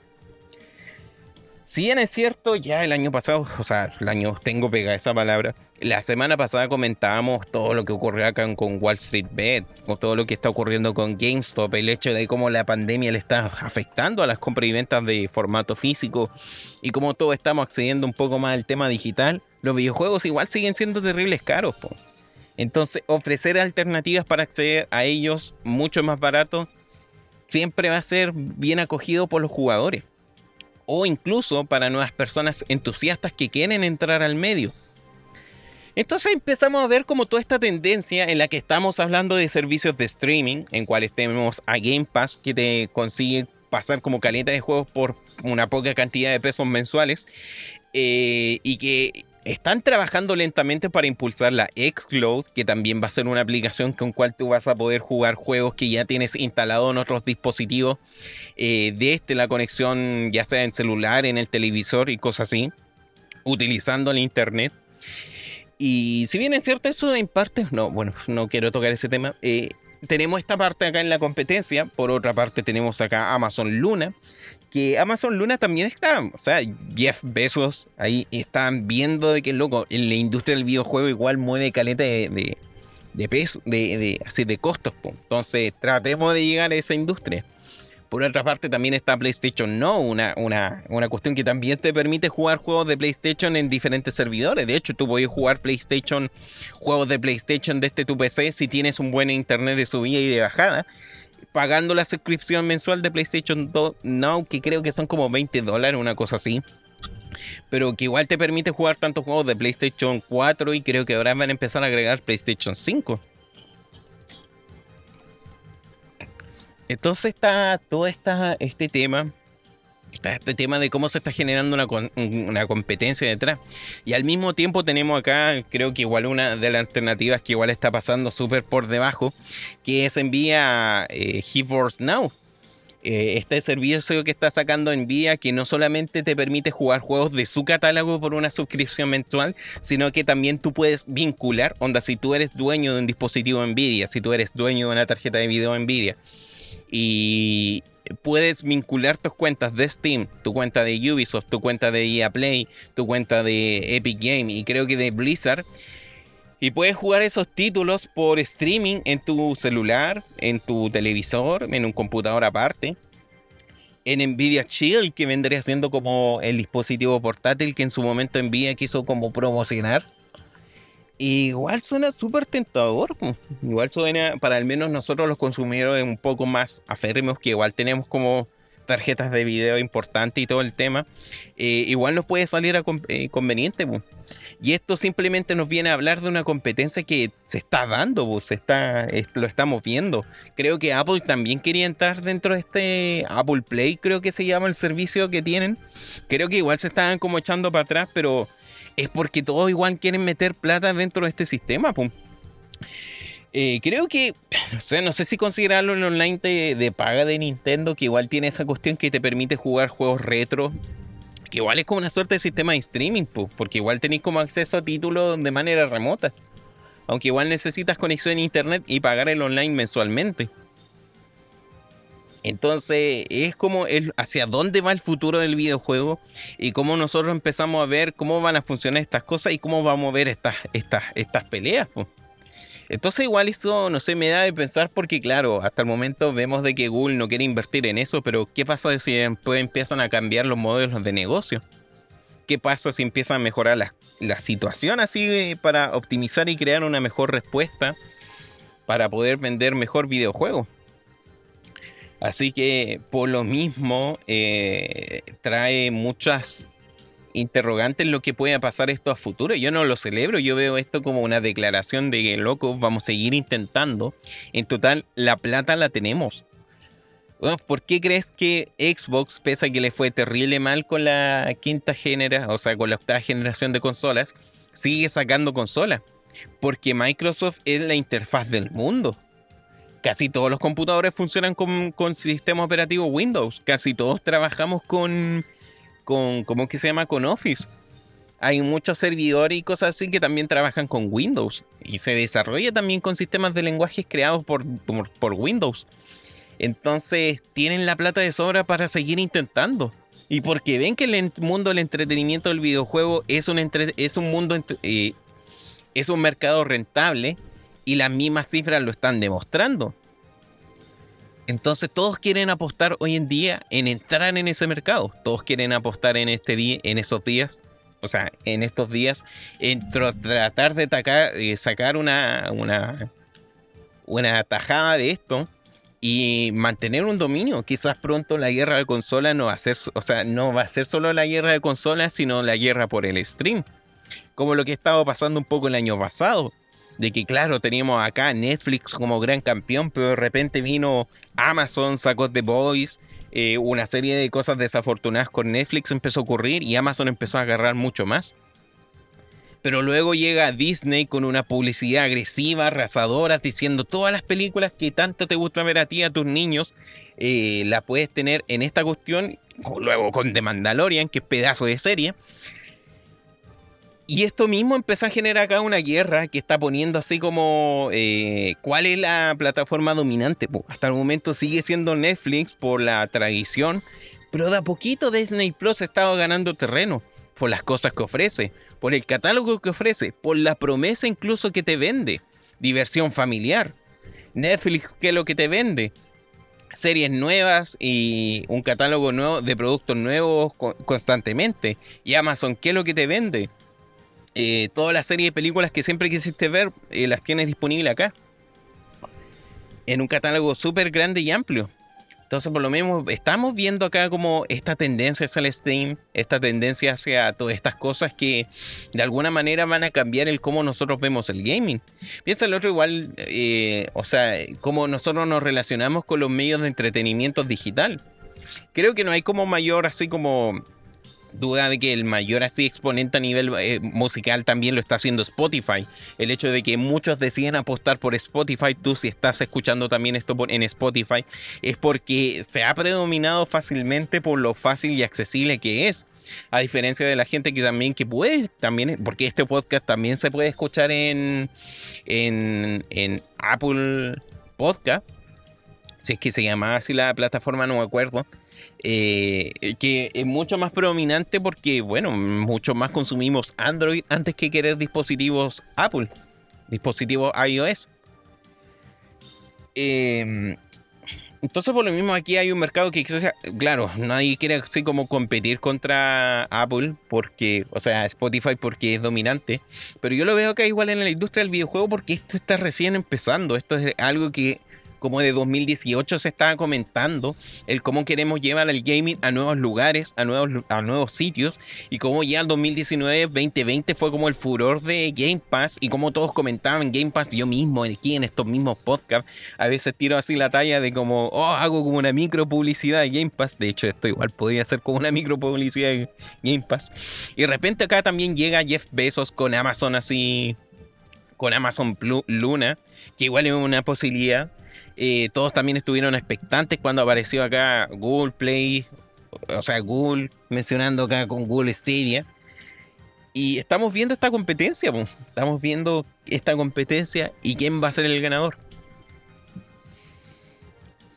Ahora yo viendo así un poco las posibilidades, lo que igual dejaría aparte, así como lo que igual en parte dejaría mala a Google eh, o sea, cuál podría ser el ganador al final al cabo va a ser cuáles son las cosas que pueden ellos hacer a nivel técnico, a nivel de propuesta y a nivel de marketing. A nivel técnico, una de las falencias que tiene Google Stadia y cual también es el hazme reír de muchas personas es el hecho de que Google Stadia no tiene, ¿cómo que decirlo? Eh, Google Stadia no tiene un, un soporte estable, pues. O sea, tú veis como juegos que los corres en Google Stadia y no te andan bien.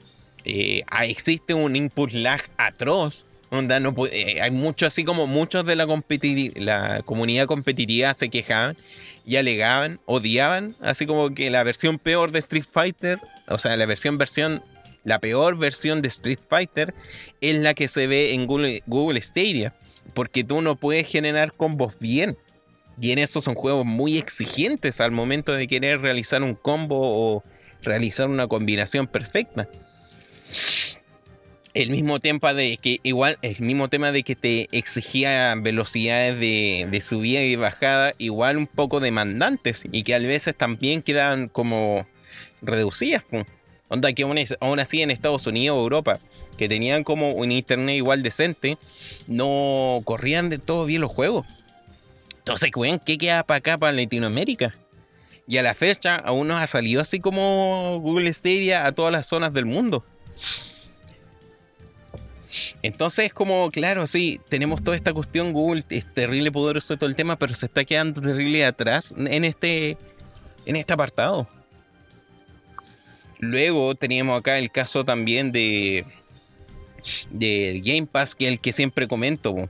No sé, mira, si Game Pass, tú te vas a la página de, de Xbox Game Pass y el mismo juego eh, te lo encuentras a... El mismo Game Pass te lo encuentras así como que te están haciendo una promoción de Game Pass Ultimate a 500 pesos. Obviamente después quizás vas a tener que pagar 10 mil pesos, pero te dan esa probadita por 3 meses para que cachis todo el catálogo que tienen.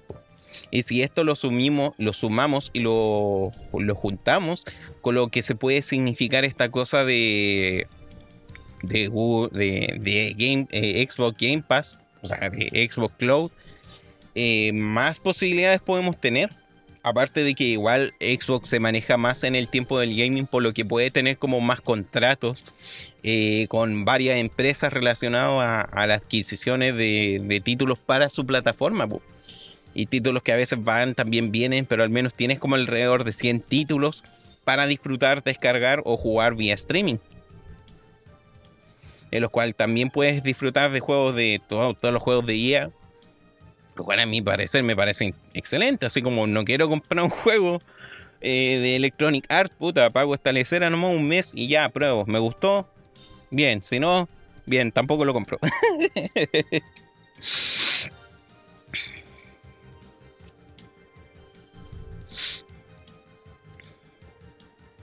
Igual acá el Luna eh, Amazon Luna igual está como terrible early access, access, pero igual tienen como varios juegos de los catálogos contemporáneos. Y como que promete más a futuro tener también exclusivas, como que están invirtiendo en eso. Son 5 meses, son 5 dólares mensuales. Eh, y también más así como el bundle de Ubisoft Plus, te dan como 14 lucas mensuales. O sea, 14 dólares mensuales. A ver, ¿y qué es lo que te ofrecen? Eh, poder jugar eh, juegos ilimitados, eh, una gran librería de juegos, más el control que te pueden ofrecer para jugar vía streaming. Gracias. poder jugar los juegos a 60 FPS estables, a 1080 y pronto a 4K eh, poder utilizar dos dispositivos simultáneamente. O sea, yo podría estar jugando acá en el computador, mientras también podría otra persona, no sé, mi polola, eh, alguna de mis sobrinas, estar jugando en el televisor de abajo. Poder jugar en Mac, en PC, en televisores y en, la, en, un navegador web. Que igual un poco lo que vienen haciendo estos otros.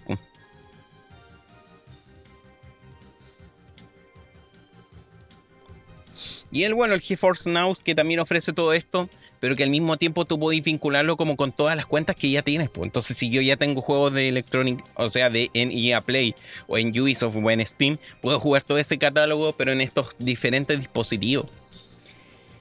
Entonces, claro, es como toda una industria de ver de repente quién, quién se ofrece una cuestión más, más cerda, por decir así. Por eso hasta el momento veo así como que, no sé, pues, creo que son 6 lucas el Game Pass para PC y 3 lucas el Game Pass como para, para, para Xbox. Y ahí como va a ir creciendo un poco la cantidad de cosas que cada una de, estas de estas plataformas tiene.